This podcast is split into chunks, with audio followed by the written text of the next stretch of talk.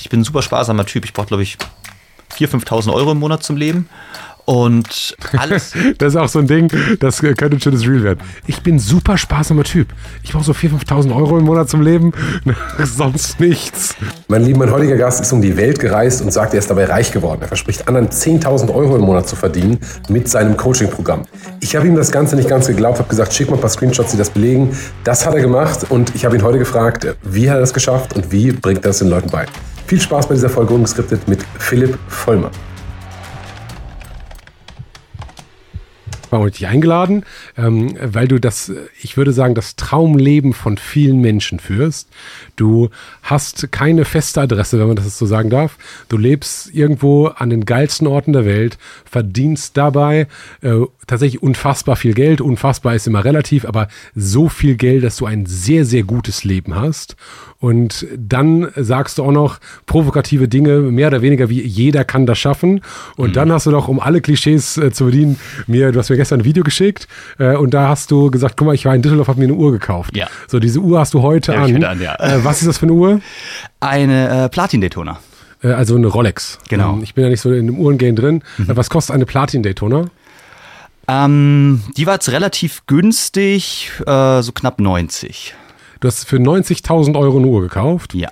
Ähm, und hängst aber eigentlich die ganze Zeit an Stränden rum, wenn man das so. Also kommst hier in so einem Hawaii-Hemd. Wie hast du das geschafft? Ähm, an Stränden rumzuhängen, an die Uhr zu kaufen, was genau den, meinst du? Den Lifestyle. Normalerweise in der, in der früheren Welt wäre es, entweder du arbeitest ganz viel hm. und opferst dein Leben und dann kannst du so Luxusgüter haben und viel Geld. Ja. Oder du führst einen Aussteigerlegen, fährst nach Thailand an Strand, harzt da rum und schlägst dich irgendwo mit irgendwie so Remote-Jobs durch. So, du hast jetzt sozusagen die Mitte aus beiden Welten geschafft zu ich kombinieren. Ich habe beides genau gemacht, so, ja. Hm. Und wieso, oder nicht wieso, sondern wie hast du das geschafft? Okay, also die Story fängt eigentlich da an, ich habe super viele Businesses ausprobiert und bin mit allem katastrophal gescheitert. So diese, es gibt ja diese ganzen typischen Dropshipping, E-Commerce, ähm, haben uns davor auch drüber unterhalten. War ich nie der Typ für, konnte ich nicht. Coaching hat nicht funktioniert, alles Mögliche. Und irgendwann bin ich auf Werbetexten gekommen. Und du schreibst einfach Werbetexte für andere Unternehmen. Und Deutsch war mal was, wo ich ganz gut war in der Schule. Mhm. Und so habe ich dann für mich gedacht, vielleicht können wir da einfach ein Business draus machen. Und ich wollte nie Business machen, ich wollte nie Geld machen, ich wollte rumreisen, ich wollte frei sein. Und da kam im Endeffekt dann ein ortsunabhängiges Business wie Texte schreiben ganz gut. Und ich bin ein bisschen erkältet, weil ich immer so, so kurzatmig. Das ist überhaupt nicht schlimm. Es passiert auch nichts Schlimmes mit dir. Ich, ja. Äh, alles gut. Nee, alles gut. Und ähm, so kam es dann im Endeffekt so, dass ich rumgereist bin. Ähm, erst Thailand, Kambodscha, Malaysia, so Südostasien, die klassische Route. Und das habe ich auf Instagram geteilt. Mhm. Und dann kamen immer mehr Fragen, wie machst du das eigentlich? Warum kannst du da rumreisen und wie funktioniert das ganze Ding? Und so ist dann im Endeffekt äh, die Idee entstanden, dass ich das weitergebe. Und okay, ähm, wenn wir über Werbetexten sprechen, kannst du das mal erklären, was Werbetexten eigentlich ist? Also Copywriting zu Englisch, ne? Ja, ähm, es ist im Endeffekt alles, wo du durch Worte jemanden überzeugst. Also es kann können E-Mails sein, das können irgendwelche ähm, Subtitles sein, also sprich, ähm, hast, hast du bei Ungeskriptet eine, eine Subheadline? Ähm, ein Claim sozusagen. Ja, äh, ja lustigerweise habe ich gestern darüber nachgedacht. Jetzt, ich habe immer Menschen mit Ecken und Kanten mhm. äh, und habe überlegt, ob ich das nicht ändern sollte in irgendwas mit Real Talk.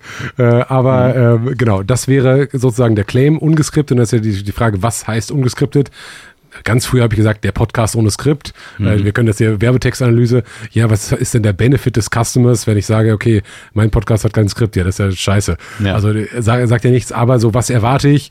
Rohe, Gespr rohe und unzensierte Gespräche wäre eine andere mögliche Alternative. Ähm, Subheadline oder Claim. Und genau, das wäre also Werbetexten. genau, Sicht. also im weitesten Sinne ist das auch Copywriting. Mhm. Dann, was schreibst du auf eine Website? Was schreibst du in Facebook-Werbeanzeigen? Also, welche Worte nutzt du, um eine Botschaft zu transportieren? Das ist im Endeffekt Copywriting. Jetzt habe ich gehört, du warst mal Kassierer bei Aldi, ist das richtig? Oder in, äh, bei einem in, Discounter? In einem Supermarkt. In ja, war Supermarkt. kein Discounter, war so ein bisschen fast so ein Biomarkt. Oho, mhm. oho okay. Ähm, und du hast aber ein Abitur gemacht, ne? Nee, ursprünglich nicht. Ursprünglich. Also, meine Laufbahn ist, ich habe eigentlich ähm, nach der Grundschule bin ich aufs, äh, aufs Gymnasium gegangen, mhm. habe das verkackt, dann Realschule, die verkackt und bin auf der Hauptschule gelandet. Dann mit dem Hauptschulabschluss in den Supermarkt und dort festgestellt, ey, das kann es jetzt nicht sein, weil, wie soll ich sagen, mm, ich war in einem Umfeld dort, wo alle irgendwie ultra unglücklich waren. Und alle haben das aber akzeptiert. Alle haben gesagt, das Leben ist einfach scheiße. Das Leben ist hart. Das Leben muss anstrengend sein. Und ich habe irgendwie immer in mir gedacht, das, das kann nicht sein. Das kann doch nicht das Leben sein. Und ich wollte da auch irgendwie immer raus, aber ich hatte nur Gegenwind. Und dann war so irgendwie so diese mega Resistance von mir, so, ey, ich, ich akzeptiere das nicht, dass ich das jetzt bis zur Rente mache und dann von dieser Erde gehe. Und ich habe dann, das war ganz witzig, ich habe äh, habe die Zeitungen eingeräumt und da war ein Artikel über das Berghain in Berlin. Mhm. Und dann dachte ich mir so, ey, Party, Sex, crazy people, da musst du hin. Das war so ein Calling. Mhm. Und dann bin ich nach Berlin gezogen und weil ich einen Grund gebraucht habe, um nach Berlin zu ziehen, damit Mama nicht komplett ausrastet, habe ich das Abi gemacht. Ach, also du äh, kommst aber vom Dorf sozusagen und hast dann am Dorf in deinem äh, Dorf ist richtig, ne? Kleinstadt. Kleinstadt. Hm. Alles unter einer Million ist für mich ein Dorf. Ist ein Dorf. Ähm, weil die, die Dörfer unter sich schimpfen sich ja Kleinstadt aus meiner Sicht, ja, ja. Ähm, okay, also Kleinstadt, dann Berlin und du hast sozusagen in deinem Supermarkt dein Calling mit dem Berghain gesehen. Und bist du dann tatsächlich ins Berghain gegangen in Berlin? Ich bin ins Berghain gegangen, klar. Also diese ganze äh, äh, Berghain, KitKat, Sisyphos, Watergate nicht so, aber das war eine Zeit lang schon so mein, mein Wohnzimmer. Wie alt warst du da? Anfang 20. Ich würde sagen, 21. Nee, Quatsch. Ja, doch 20, 2021, ja. Und dann hast du deiner Mutter gesagt, Mama, ich gehe mal nach Berlin, um das Abitur zu machen. Das mhm. äh, klingt jetzt für mich, als wenn ich Eltern eines 18-jährigen Sohnes wäre, der sagt, pass auf, ich gehe mal nach Berlin, um das Abitur zu machen. Ich würde sagen, das kann man doch auch bei mir in der Kleinstadt machen, oder? Kann man, aber ich hatte mich da ein bisschen umgeguckt und festgestellt, auf dem zweiten Bildungsweg kannst du, also du kannst auch auf dem ersten Bildungsweg dein, dein Abi überall nachmachen. Aber wenn du erwachsen bist, dann kannst du dich einfach umziehen. Und weil ich sowieso raus aus der Kleinstadt wollte, weil ich sowieso mehr vom Leben wollte, war es dann naheliegend, dann nach Berlin zu ziehen. Okay. Äh, wenn du sagst, du hast gerade das Wording benutzt, äh, die Schule, also Gymnasium hast du verkackt und mhm. Realschule hast du verkackt. Was ist da passiert? Es war eine Mischung aus, ich war einfach faul und wusste nicht, warum ich den ganzen Scheiß machen soll. Und gleichzeitig auch so ein bisschen System gemacht. Also ich hatte nie, oder ich hatte die meiste Zeit über keine Lehrer, die an mich geglaubt haben. Und so in der Schule war es dann schon irgendwie immer so. Es gab ein Ding, das ist, glaube ich, ganz bezeichnend. Ich war im Werkunterricht und wir mussten im Werkunterricht einen, einen Holzwürfel bauen. Mhm. Und ich habe diesen Holzwürfel gebaut und der sah aus wie Kraut und Rüben. Aber ich habe eine 4 Minus dafür bekommen. Und eine Freundin von mir, also eine Klassenkameradin, hat zu mir gesagt, ey Philipp, ich habe diesen Holzwürfel verloren. Kann ich, kann ich deinen abgeben? Dann meine ich, ja klar, kannst du machen. Dann hat die den abgegeben und eine 2 Plus bekommen auf dasselbe Werkstück. Ist das wahr? Das ist wahr. Hm. 100 okay. Warum glaubst du, ist es so passiert? Weil ich damals aufgrund von mangelnder Sozialkompetenz, mangelnder, mangelndem Selbstvertrauen, was mich zum Klassenclown gemacht hat, und wahrscheinlich allgemein ein paar unglücklichen Zufällen dann so der Klassenclown war, der einfach ein scheiß Standing hatte. Die Lehrer mochten mich nicht. Und wenn du ein Werkstück, was ja, das kannst du ja objektiv schlecht beurteilen. Wenn du das von jemand hast, den du scheiße findest, dann gibst du dir eine scheiß Note. Du sagst, du bist zum Klassenclown geworden wegen Unsicherheit oder wegen System, aber warst du, wenn du jetzt dich selbst als Kind sehen würdest, eher so der richtige Troublemaker? Hast du Leute verhauen und keine Ahnung, die Klasse unter, unter Wasser gesetzt oder mal einen blöden Spruch gebracht? Eher letzteres aber viele blöde Sprüche. Also, wenn ich so zurückdenke, ich habe ich hab eine wunderbare Kindheit gehabt auf dem Dorf. Auf dem Dorf. in der ähm, Kleinstadt. In der Kleinstadt. Ähm, hatte aber eine scheiß Schulzeit. Und bei mir war es wirklich so, ich hatte wenig Freunde Und gerade als ich dann so in die Teenagerzeit gekommen bin, habe ich mir, dann habe ich festgestellt, so die ganzen anderen Jungs haben irgendwie Mädels und ich habe weder Freunde noch Mädels. Also ich war immer so der Alleingänger. Und ich habe mir trotzdem gewünscht, irgendwie Anerkennung oder An Anklang zu finden. Und das habe ich mir erhofft dadurch, dass ich lauter bin als alle anderen, dass ich ein bisschen mehr Blödsinn mache als alle anderen, weil dann schauen dir die Leute zu zumindest. Und das war meine Strategie, aber das hatte halt einen Preis dann. Und du bist dann von der Schule geflogen wegen Benehmen oder wegen Leistung? Ich bin nicht von der Schule geflogen. Oder äh, dass die Schule gewechselt, pardon. Genau, also ähm, in der auf dem Gymnasium war es so, es kam Französisch dazu und das hat mir das Genick gebrochen. Also ich war eh schon schlecht, Französisch, das war auch krass. Wir haben ähm, 21 Noten gehabt. Ich hatte 21 mal eine 6. Ich habe echt viel gelernt. Ich habe es kein einziges Mal auf eine 5 geschafft. Du hast 21 Noten, aber nicht in 21 Fächern, sondern in 21 Französisch-Fächer, äh, Französisch-Prüfungen hast du eine 6. Genau, also wir hatten, ähm, in, in Bayern hast du ja so Exen, Extemporalen, äh, dass du so unangekündigte Prüfungen hast. Und dann. Ich habe in Nordrhein-Westfalen mein Abi gemacht und in der ähm, dieser ganzen, wie, wie hieß das, ähm, dieser Abiturvergleich, mhm. Nordrhein-Westfalen hat das mit Abstand schlechteste und äh, einfachste Abi und Bayern hat das mit Abstand schwierigste oder hatte damals sozusagen. Mhm. Äh, von daher, wenn du sagst, in Bayern hatten wir, in Nordrhein-Westfalen hatten wir das alles nicht. Wir sind dann in die Schule gegangen und haben mal so unser Ding gemacht. Aber Echt? da hatte die unangekündigte, echte Klassenarbeiten. Genau. Und wow. der Französischlehrer hat das fast jede Stunde gemacht. Und deswegen kam diese hohe Anzahl Noten zusammen.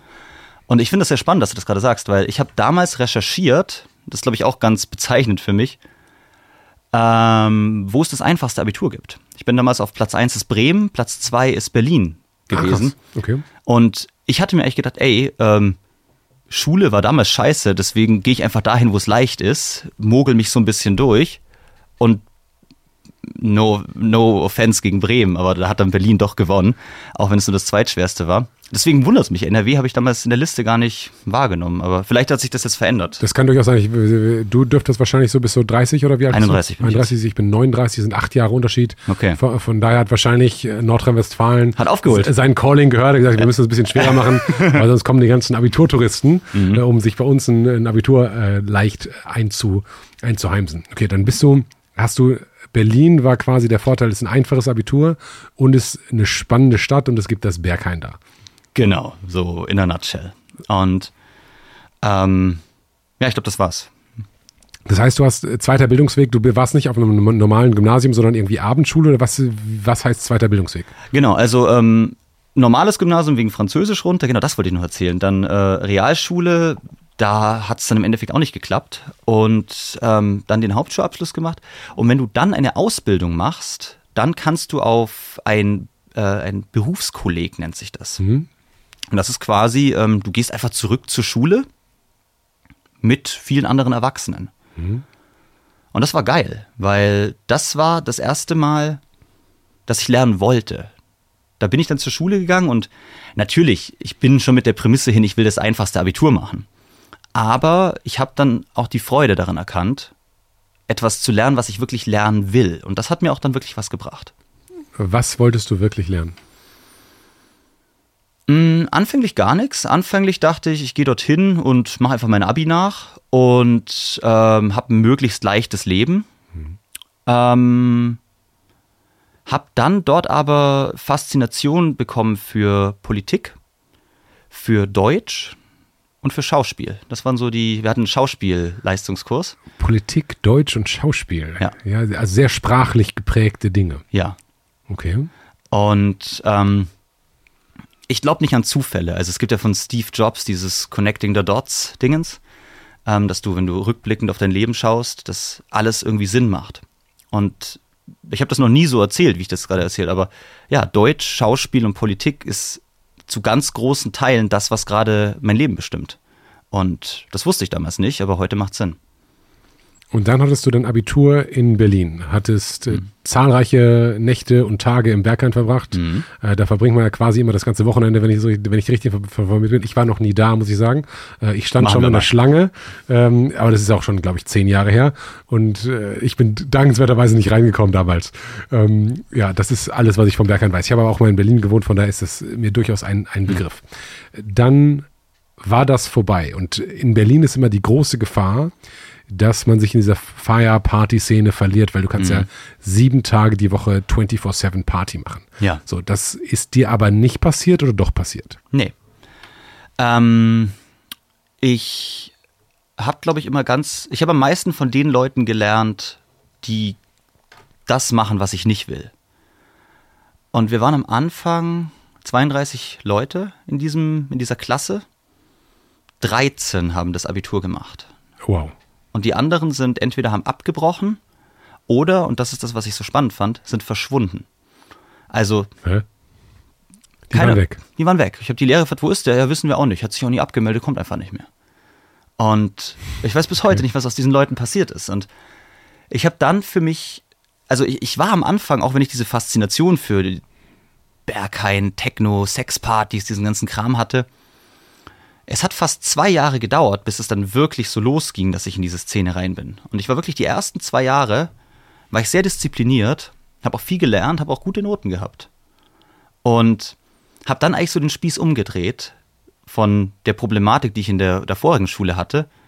Weil dann hatte ich so ein gutes Standing, dass die Lehrer dann gesagt haben, ja, komm, fehlt er halt irgendwie fünf, sechs Mal mehr als die anderen, passt jetzt auch.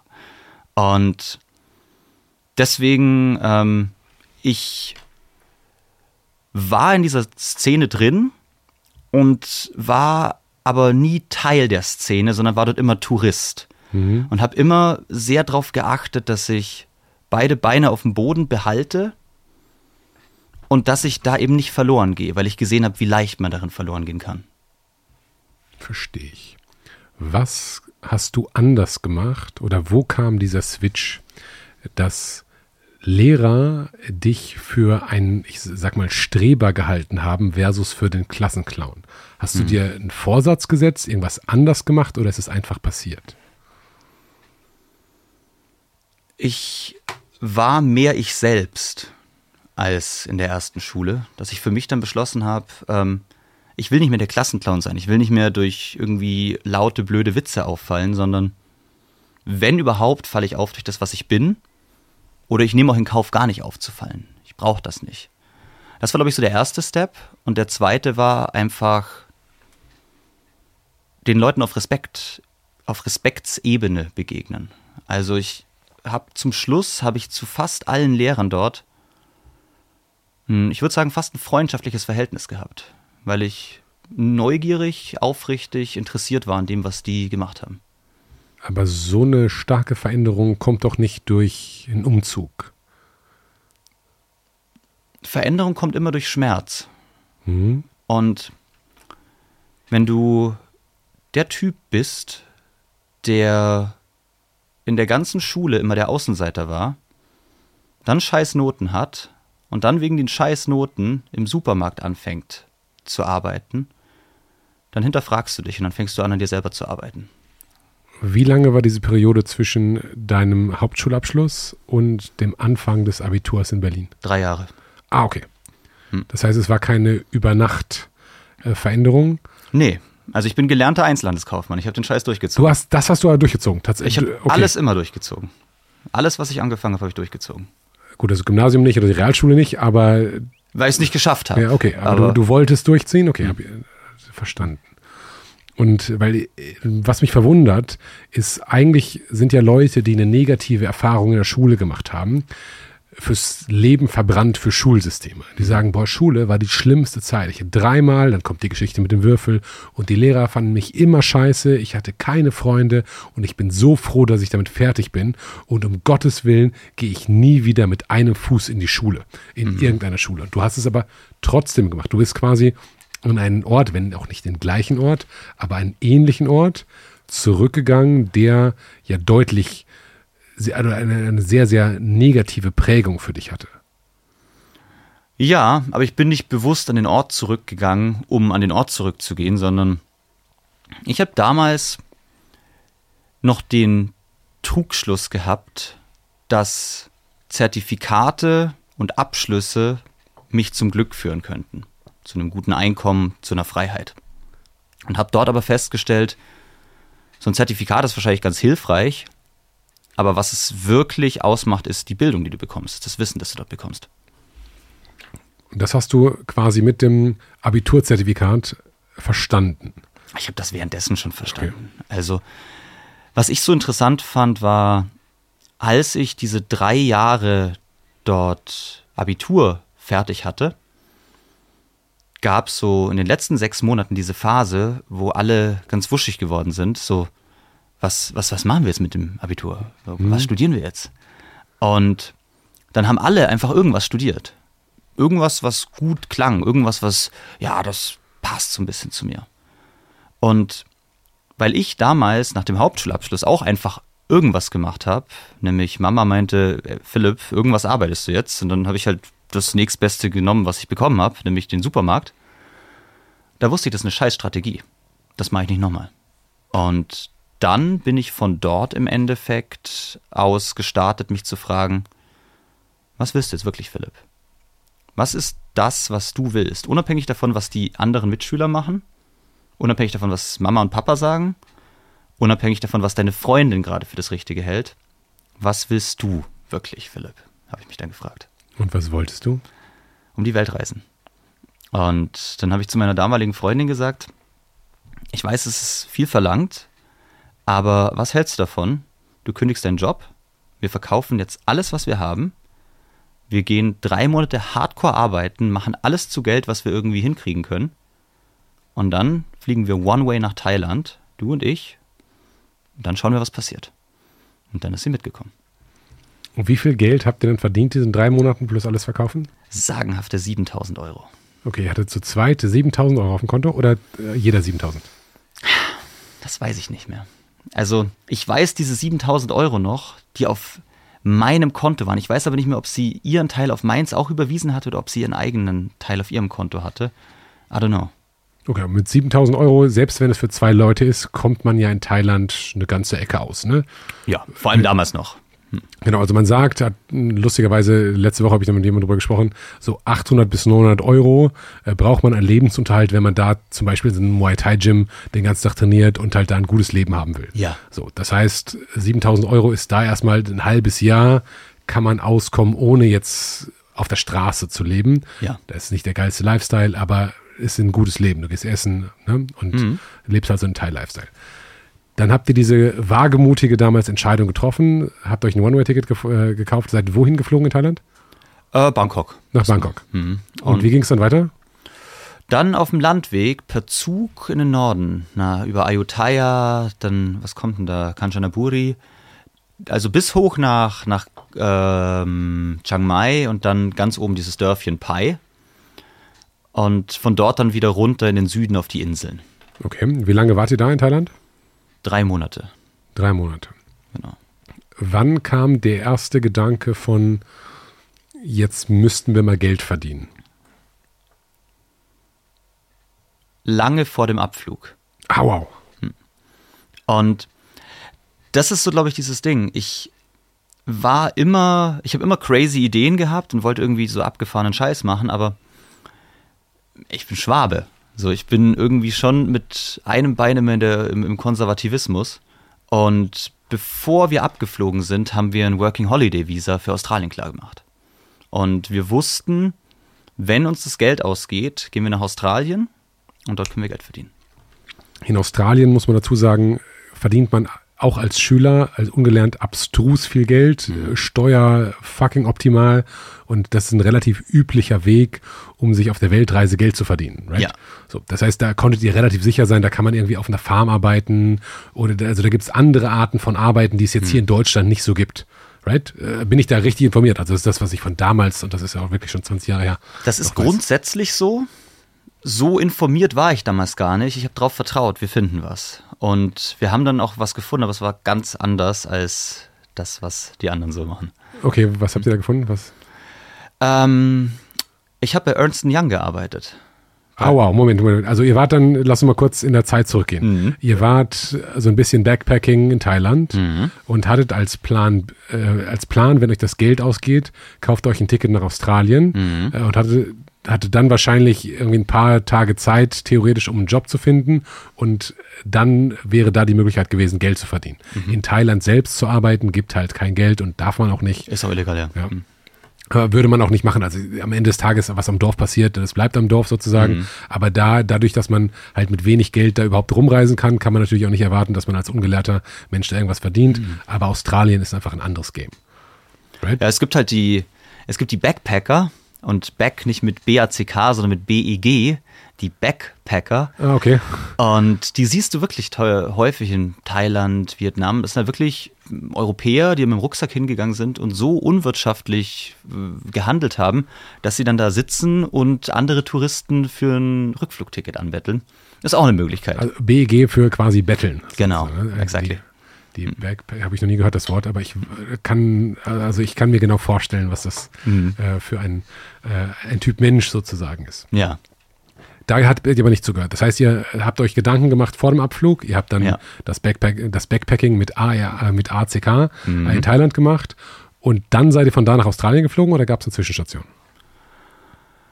Ähm, wir sind Thailand, Kambodscha, Malaysia waren wir dann, Kuala Lumpur und von dort aus sind wir dann nach Perth geflogen. Okay. Und dann bist du zu Ernst and the Ern, Ernst Young. Ernst nee, nicht direkt. Also, ähm, wir sind dort angekommen und hatten, ich glaube, 3000 Euro übrig.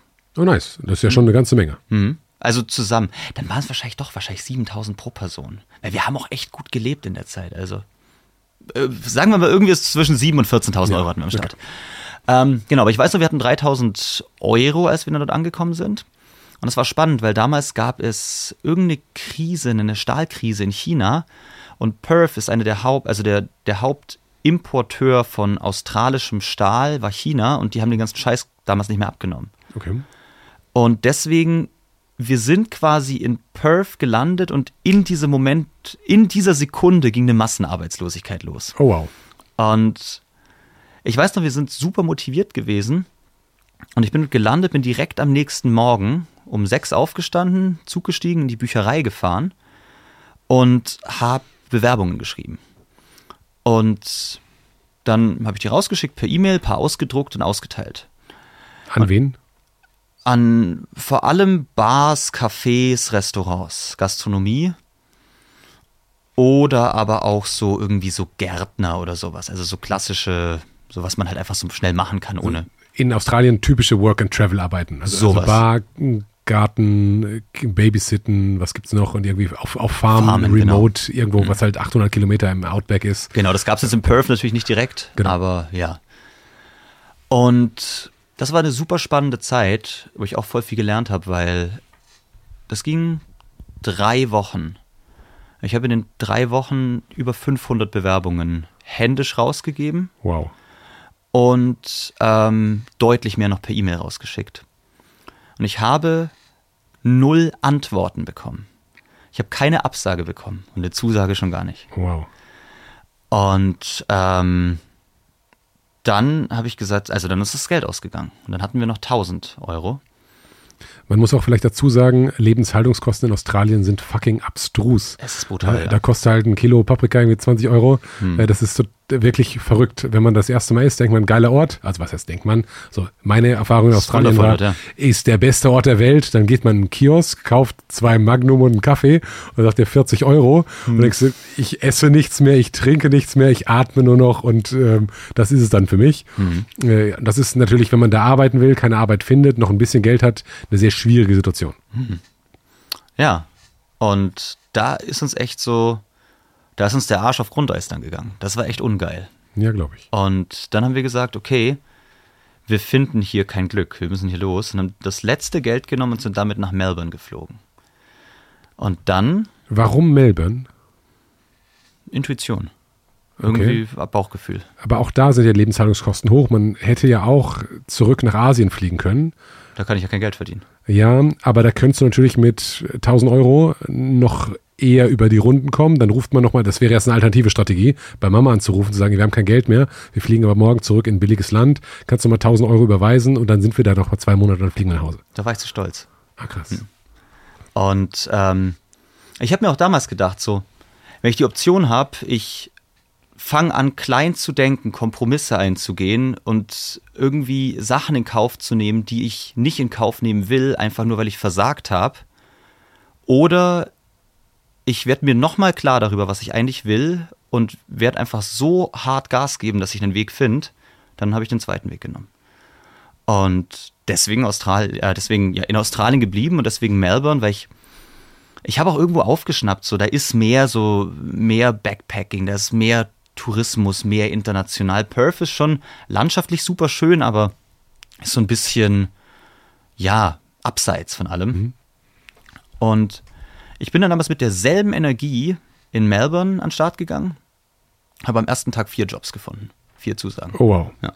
In Bars und in, ich sag mal, so typischen, die, die typischen Work and Travel. Die typischen Work and Travel-Dinger und ich habe dann aber angefangen, ähm, Promotion zu machen. Auf der Straße ähm, Flyer zu vergeben für so von äh, HelloFresh, weißt du, diese Boxen, wo man so selber kochen kann. Okay. Und wenn du diesen Flyer nimmst, dann kriegst du irgendwie zwei Boxen umsonst. Und das war geil für mich, weil ich mir dachte so, okay, ich muss eigentlich nur rumlaufen und Leute glücklich machen, Leuten Geschenke machen. Und dafür werde ich bezahlt. Das war eigentlich so mein Ding. Das habe ich drei Wochen oder so gemacht. Und ich habe aber super schlecht verdient. Also das war für australische Verhältnisse unterirdisch. Es waren irgendwie, keine Ahnung, 20, 15 Dollar, 15 oder 20 Dollar. Und normalerweise ist, glaube ich, 30 Dollar Mindestlohn. Und die haben so eine Gesetzeslücke genutzt, dass du dich selbstständig machen musstest und dann quasi mhm. als Freelancer dort machst, äh, dort arbeitest, damit die die Gesetze umgehen können. Und dann, jetzt kommt nämlich der spannende Teil, wurde ich von einer Freundin auf einen Rave eingeladen, in so, eine, so ein Warehouse-Rave. Okay. Also so irgendwo in den Suburbs haben die da so ein, so ein Lagerhaus aufgeknackt und haben dort einen Rave drin gemacht. Super abgerockte Location, super abgerockte Leute. Und das war interessant, weil ich habe dort zufällig eine Freundin von mir getroffen aus dem Allgäu. Also vermutlich nicht zufällig, sondern du hast sie da getroffen, ich, vorherbestimmt. Ich habe sie also, vorherbestimmt dort ja. getroffen. Und die meinte, ach Philipp, du suchst einen Job? Ja, komm mal mit, ich habe eine Freundin hier. Und diese Freundin sagte, ja, wenn du einen Job brauchst, bist du ein cooler Typ, kannst gut reden, ähm, machst du Promotion? Ja, da haben wir was für dich. Äh, komm mal morgen hier in das und das Office, 9 Uhr. Meine ich, okay, alles klar. War wild, weil es war wirklich am nächsten Tag nach dem Rave und bin echt um 9 dann dahin. Und dann stehe ich vor so einem riesen Wolkenkratzer und dann ist es Ernst Young, die Unternehmensberatung. Und ich dachte erst, dass ich falsch wäre und dann schreibe ich so, so nee, komm rein, alles cool. Dann bin ich da reingegangen und habe ich gesehen, dass Ernst Young in Melbourne eine Firma gekauft hat, die Sweeney heißt. Das hieß dann also Ernst Young Sweeney.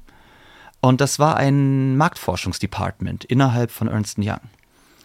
Und die Aufgabe der Leute war in diesem Marktforschungsdepartment, du fährst auf Festivals mit einem iPad und fragst die Leute, wofür sie auf diesem Festival Geld ausgeben. Du musstest am Tag, acht Stunden, 20 Surveys machen. Und dafür hast du 31, nein, 36 Dollar die Stunde bekommen. Und wir sind halt dahin. Das, das war so crazy, weil die haben alle so hart gechillt, dass die halt wirklich die ersten 19 Surveys in der ersten Stunde gemacht haben, dann den ganzen Tag auf dem Festival waren und dann kurz vor Feierabend nochmal eine Survey gemacht haben. Einfach um das ganze Ding voll zu kriegen. Und weil ich so irgendwie auch deutsche Arbeitsmoral dann hatte, ich habe auch 19 gemacht, bin auch im Festival gechillt, aber habe vielleicht zwischendrin nochmal 10 gemacht. Und das heißt, während alle dann 20 hatten, hatte ich 30 oder manchmal sogar 35. Und ich habe mich, also ich habe mich wirklich nicht tot gemacht. Und dann wurde ich da recht schnell Teamleiter und habe dann noch mehr Geld verdient. Und dann war eigentlich so dieses Ding plötzlich gegeben, dass ich mit wenigen Tagen Arbeit pro Monat, also ich habe vielleicht pro Monat sieben, acht Tage gearbeitet, meine zehn Scheine daraus geholt habe. Und Moment, ich versuche das gerade mal nach, nachzurechnen. Also du hast, ich sag mal, ich habe drei Monate Arbeit und dann zehn Scheine, also nicht pro Monat. Okay, okay, okay. Genau. okay, das ähm, scheint mir doch überschlagen, äh, ja. wäre, wäre sehr viel gewesen. Mhm. Okay. Also das 10, K wie 10.000 Euro, Dollar. 10.000 australische ist ja, Dollar. Ist ja ungefähr das gleiche, ne? Nee, ist weniger. Das sind, ähm, ich kenne den Kurs aktuell nicht, war lange nicht in Australien, aber ich würde sagen 7.000 oder 8.000 Euro. Also wahrscheinlich okay, das, aber so ich angekommen bin. Genau, ungefähr ist es nicht irgendwie äh, ein Zehntel oder zehnmal so viel, sondern ich sag mal minus 20 Prozent, minus 30 Prozent, so mhm. ungefähr 10.000 Euro, 8.000 Euro. Ne? Ja. Und da war damals, also du, du, musst wissen, als ich in Berlin war, so ist naheliegend, äh, Techno-Szene, davor war ich so ein bisschen Punk eigentlich.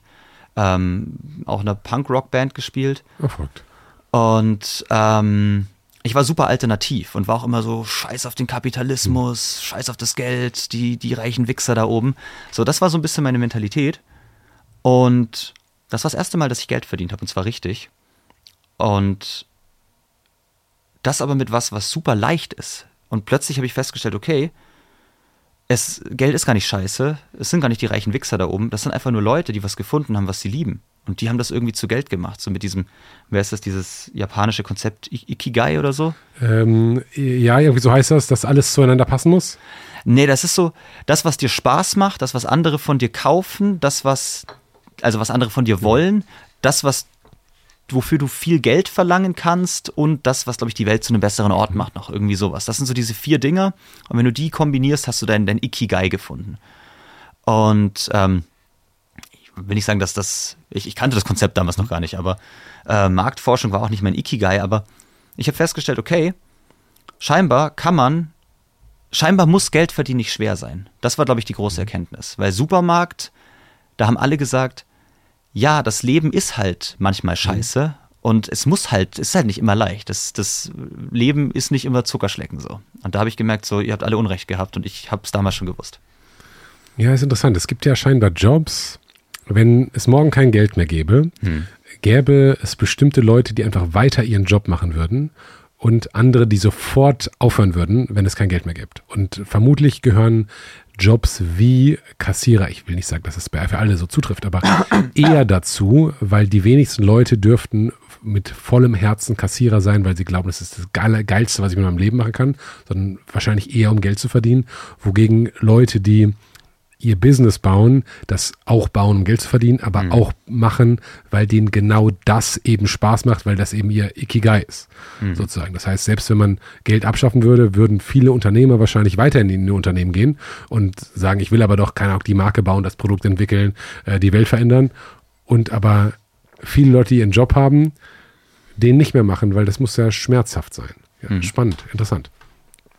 Ja, ähm, war das eine Frage? Nee, war keine Frage. War für mich, ich habe das für mich erkannt mhm. äh, und für mich äh, subsumiert, wenn ich das so ja. äh, sagen darf. Und ich, ich glaube, also um da so ein bisschen drauf dran einzuhaken, das ist so ein bisschen das, was ich gar nicht geplant, aber was ich auch mittlerweile verkörper. Also wir haben in dieser Werbetexter-Ausbildung, die ich heute mache, super viele Menschen drin, die total alternativ sind die auch eigentlich kapitalismuskritisch sind, die auch eigentlich eher so im Bioladen arbeiten als in der Bank.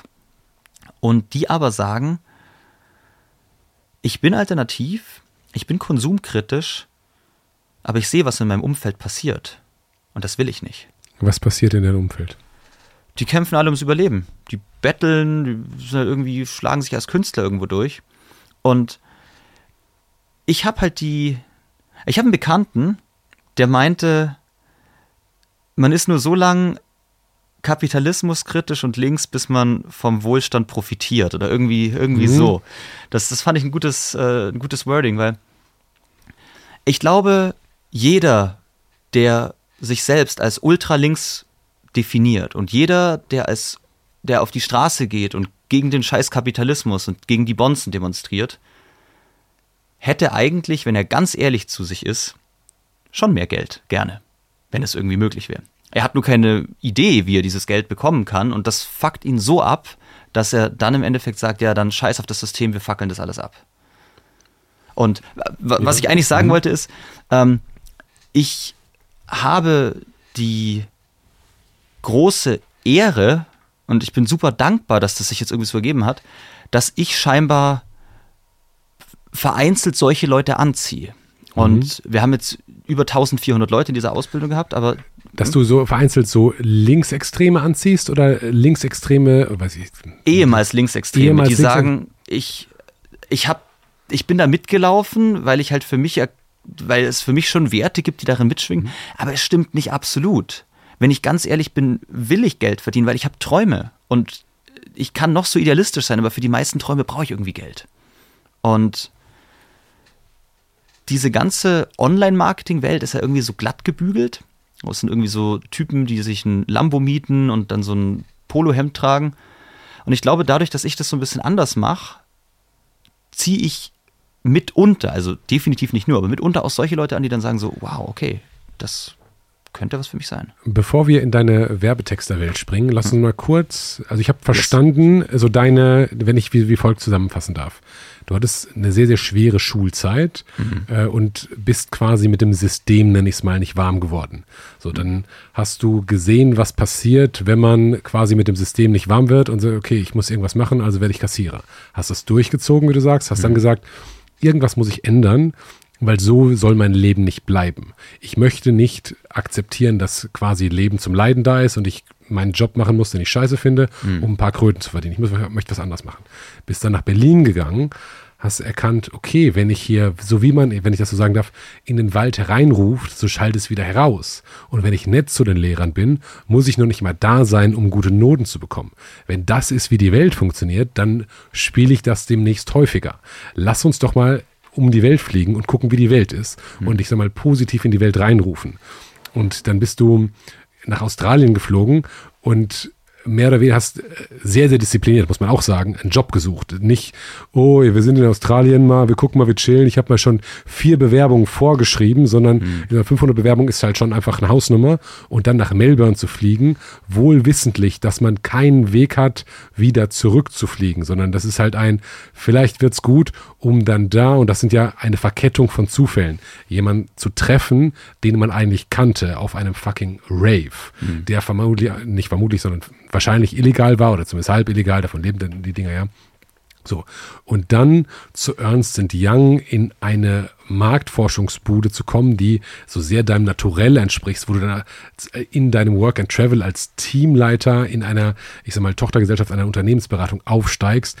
Da ist ja ganz, ganz viel passiert von diesem, von Hauptschulabschluss auf das. Und dann hast du verstanden, okay, so scheint es mir für mich, oder so möchte ich es gerne zusammenfassen, dass diese positive Lebenseinstellung plus Disziplin irgendwie positiv ist.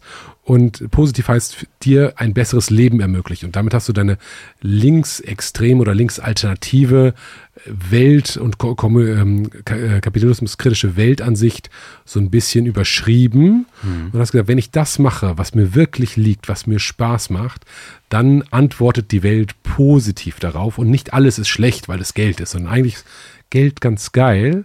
Und wenn ich die Welt zum besseren Ort machen kann und das machen, was ich kann, was ich liebe, wo, wo ich dran wachse, dann ist hier Win-Win für alle. Und dann sind wir gerade gesprungen von stimmt, ja. Äh, dieser Zeit in, in Melbourne zu heute. Aber dazwischen lagen ja noch diverse andere Schritte, wenn Bisschen, ich das so sagen ja. darf. Können wir die ähm, da mal kurz drauf eingehen? Dann warst du quasi, ich sag mal, Workaholic im Work and Travel. Äh, ja, Workaholic, das ist tatsächlich richtig, Workaholic im Work and Travel in Melbourne mhm. und wolltest eigentlich am Strand rumhängen äh, und hast das auch gemacht mit irgendwie wenigen Tagen. Wie ging es dann weiter? Ähm, also was vielleicht noch ganz wichtig war, ähm, was in dieser Zwischenzeit, die du gerade beschrieben hast, auch passiert ist, ist, ich habe mir überlegt, die Schule ist jetzt vorbei ich muss jetzt weiter irgendwie lernen. Und habe damals schon angefangen, super viel Literatur zu lesen. Kommunikation, Persönlichkeitsentwicklung, Lebensphilosophie, äh, Selbstvertrauen, Selbstliebe, solche Themen. Mhm. Das hat da, denke ich, reingespielt. Und über diese Sachen bin ich dann irgendwie über YouTube-Videos in diese Online-Marketing-Welt gekommen. Da gab es so ein paar Typen, so vor einem Lamborghini stehend, mhm. die meinten, ey, du kannst ortsunabhängig Geld verdienen und äh, zehn Scheine machen, indem du was tust, was du liebst. Das fand ich geil. Und ähm, das erste Ding, was ich dann dort gesehen habe, war ein Coaching-Business zu starten. Und da gab es jemanden, der eben meinte, ich zeig dir, wie du ein, ein Online-Coaching mit dem aufbaust, was du liebst und äh, damit zehn Scheine ortsunabhängig verdienst habe ich mir das so ein bisschen angeguckt, da gab es damals so Bücher, da habe ich mir so ein Buch von dem Typ bestellt, das durchgelesen. Und am Schluss wurde natürlich so ein teures Programm verkauft, das habe ich nicht gekauft, sondern habe versucht, es mit dem Buch selber zu machen. Und mein Ding damals war, ich hatte mich dann von meiner Freundin getrennt und bin dann so in diese Dating, Pickup-Artist-Szene. Das war in Melbourne. Das war in Melbourne, ja. Das heißt, ihr seid gemeinsam, ist ja auch eine krasse Geschichte eigentlich. So, ihr seid gemeinsam in die Welt mit One-Way-Ticket-Only, lass mal alles verkaufen und dann hast du dich in dieser Weltreise oder auf dieser Weltreise von deiner Freundin getrennt und auf einmal saßt ihr in Melbourne, hattet eigentlich ein, keine Ahnung, Airbnb oder irgend, wo habt ihr da gewohnt? in einem Airbnb. In einem Airbnb und auf einmal brauchtet ihr quasi zwei Airbnbs. Ähm, ja, ich habe ihr dann geholfen, auch in diesem Job Fuß zu fassen bei Ernst Young.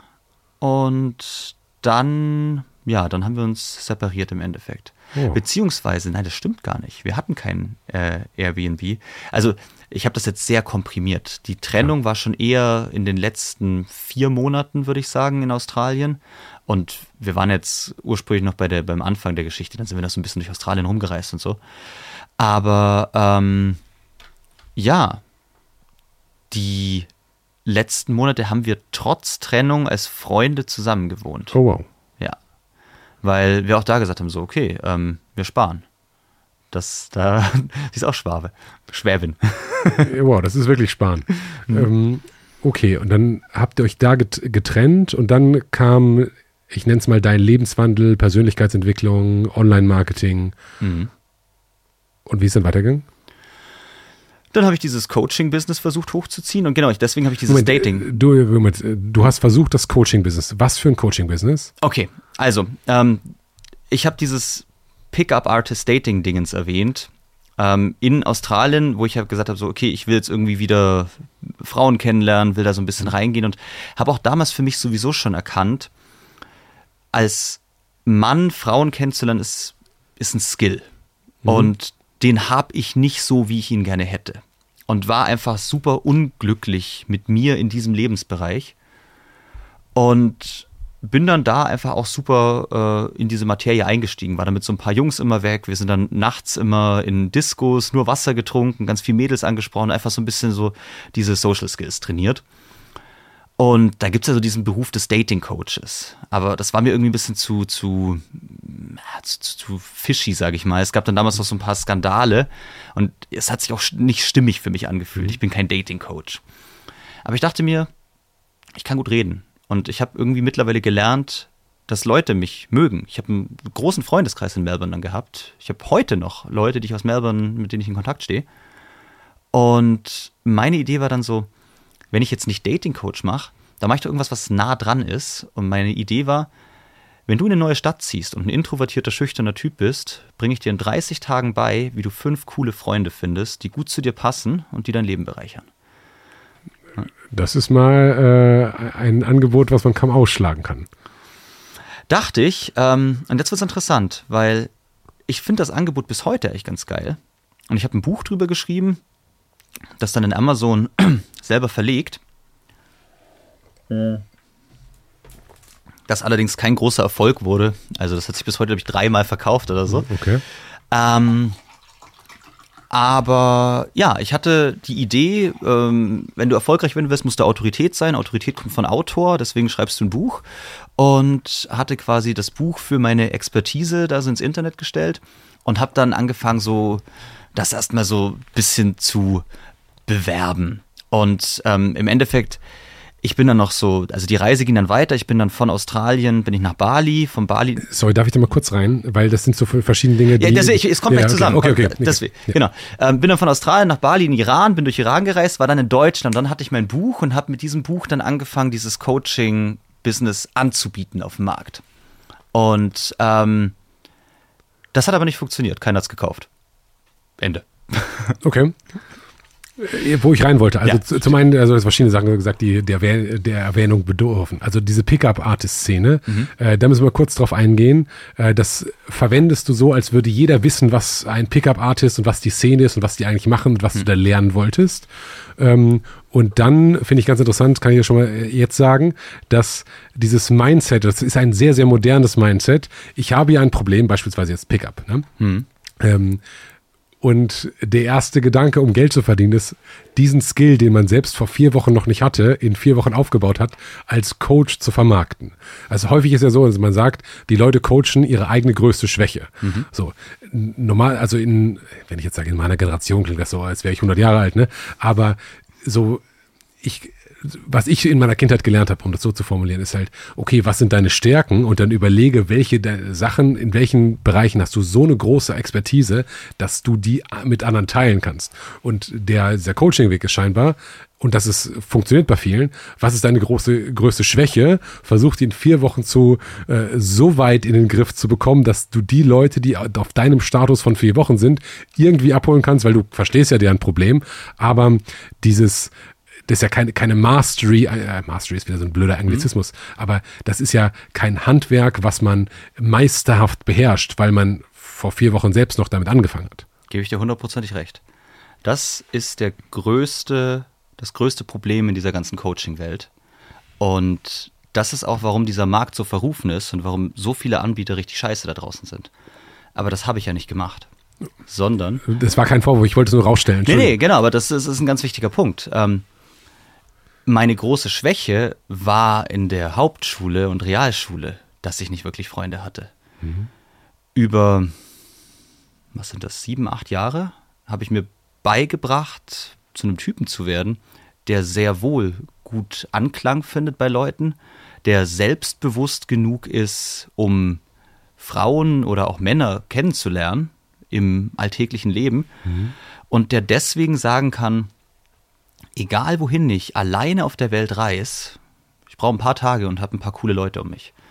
Und ähm, auf dieser Expertise habe ich mein Coaching-Business damals aufgebaut. Weil was du sagst, ist eine total wichtige, äh, total gerechtfertigte Kritik. Und das ist, glaube ich, so der größte Abfuck, der in dieser Branche passiert. Ich meine das noch nicht mal kritisch, aber ich kann dir das schon sagen. Okay, mhm. äh, als, also als ich mit Kampfsport angefangen habe, mhm. war dachte ich, mein größtes Lebensziel, ist selbst Trainer zu werden. Mhm. Ähm, und ich dachte, okay, das wäre ultra geil, wenn, also wie gut muss ich sein, um einen Kurs geben zu können. Mhm. Äh, dann habe ich selbst gekämpft und alles, was ich nicht mehr wollte, war einen Kurs geben, ne? weil ich wollte besser kämpfen lernen, habe verstanden, mhm. wie schlecht ich eigentlich bin. Ja. Aber hätte ich nicht gekämpft äh, und gemerkt, wie schlecht ich eigentlich bin, wäre ich wäre auch ein alternativer Lebensweg gewesen. Mhm. Sagen, oh, ich bin jetzt hier jetzt der Coach für, keine Ahnung, Kickboxen, äh, obwohl ich eigentlich keine Ahnung gehabt hätte. Aber das war alles weg in dem Moment, wo die Expertise dann, dann größer wird, wenn man versteht, wie wenig man eigentlich weiß. Aber zurück auf dieses Pickup-Artist-Ding. Das ist ja ein, also vielleicht für die Leute, die nicht wissen, was ein Pickup-Artist ist, kannst du das mal kurz outlinen und vielleicht auch die Stereotype, mhm. was so die Kritik und was so die, die negative Seite der Dinge ist oder mhm. auch das, was das Positive ist. Das ist eine mittlerweile zutiefst kritisch betrachtete Gruppe unterschiedlicher Subkulturen, die allesamt gemeinsam haben, dass es Männer sind, die so ein bisschen Einzelgänger, Randgruppentypen sind und die das große Ziel haben, hey, ich möchte besser mit Frauen werden. Mhm.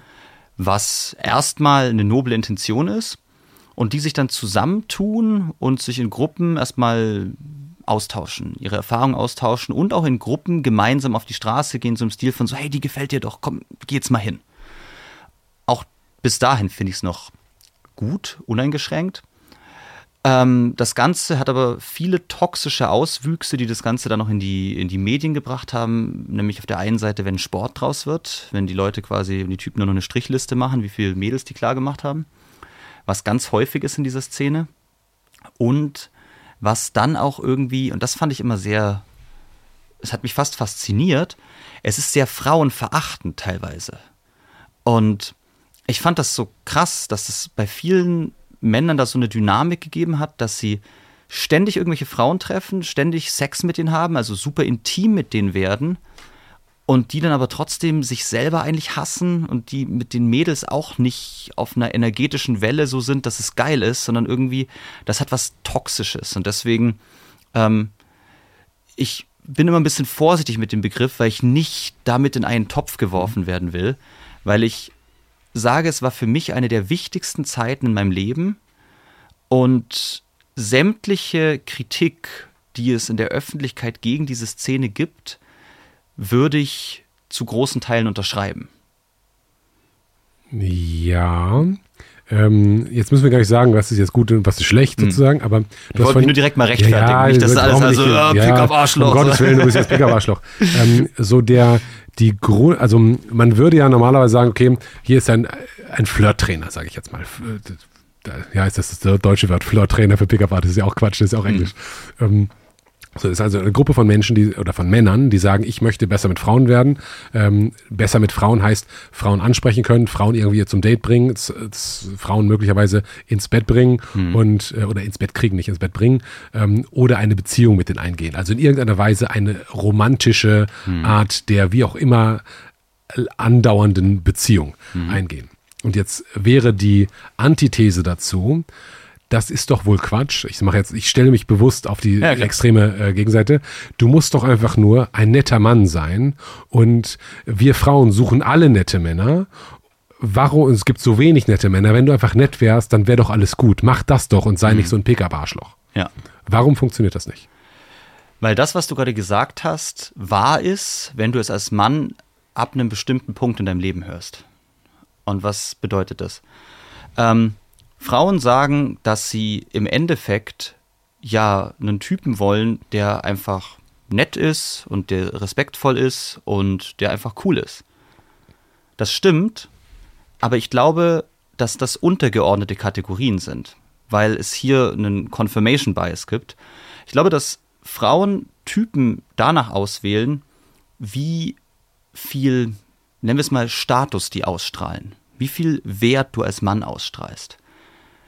Diese Männer, die, nennen wir es jetzt mal englisch plakativ, High Value sind, sind, keine Ahnung, 10% von allen Männern, die so rumrennen.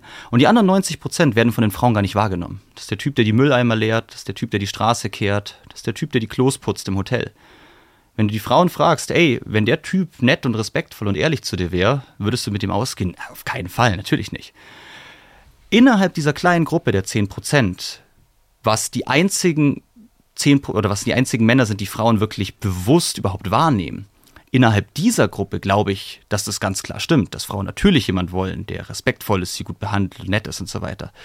Aber das dahinter oder das, das zugrunde liegende Fundament wird dabei gar nicht beachtet und Frauen vergessen, dass 90 Prozent der Männer komplett unsichtbar für sie sind. Das sind einfach, das ist, das ist Mobiliar. Die sind, sind gar nicht als menschlich sexuelle äh, potenzielle Partner wahrgenommen.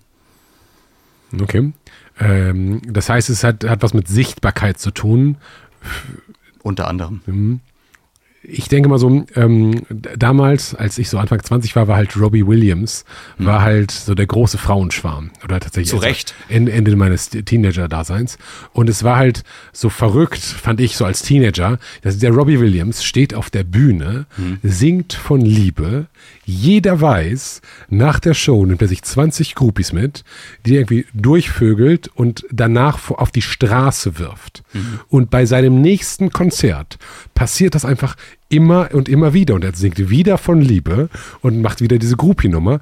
Und alle Frauen, nicht alle natürlich, aber finden den ultra attraktiv. Und das ist überhaupt nicht wichtig, was sind, ist der respektvoll, äh, äh, räumt er die Spülmaschine aus, sondern scheinbar scheint es auf etwas ganz, ganz anderes in der Selektion anzukommen, als dass der nett sein muss, weil der ist explizit, jeder weiß, der ist nicht, also jeder wusste damals, war so der Bad Boy, das, der ist halt der Bad Boy, der ist nicht nett, der ist alles das, was die Frauen sagen, was sie nicht haben wollen, aber da stehen die Schlangen.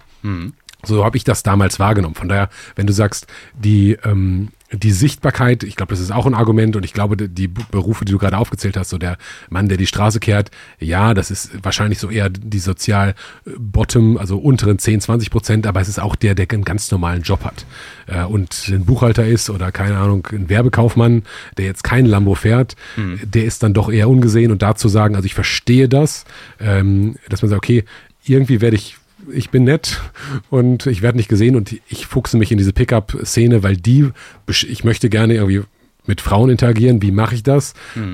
Das ist, sind Leute, die sich damit beschäftigen. So, das hat natürlich, wie alles im Leben, wenn man das übertreibt, ne, ist es, wird das toxisch und das sind, ohne dass ich da in der Szene drin bin weiß, wie das ich verstehe, dass es, dass man das übertreiben kann. Und dass natürlich die, ich sag mal, Top 10% oder Top 3% der Männer, wenn die noch ihre Skills schärfen in diesem Bereich, dass die quasi alle Frauen abbekommen äh, und dass es auch eine, keine gegenseitig nützlichen Beziehungen sind, sondern es halt sehr einseitig ist sehr blöd.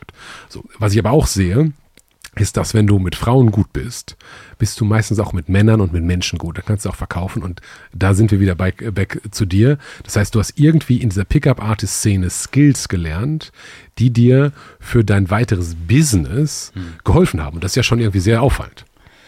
Weiß ich nicht. Ähm, ich habe die Erfahrung gemacht, dass die meisten Männer, die im Online-Marketing Fuß gefasst haben, und Online-Marketing geht schon immer Hand in Hand mit Coaching. Also Persönlichkeitsentwicklung und Online-Marketing ist immer sehr eng miteinander verwurzelt, meiner Erfahrung nach. Okay.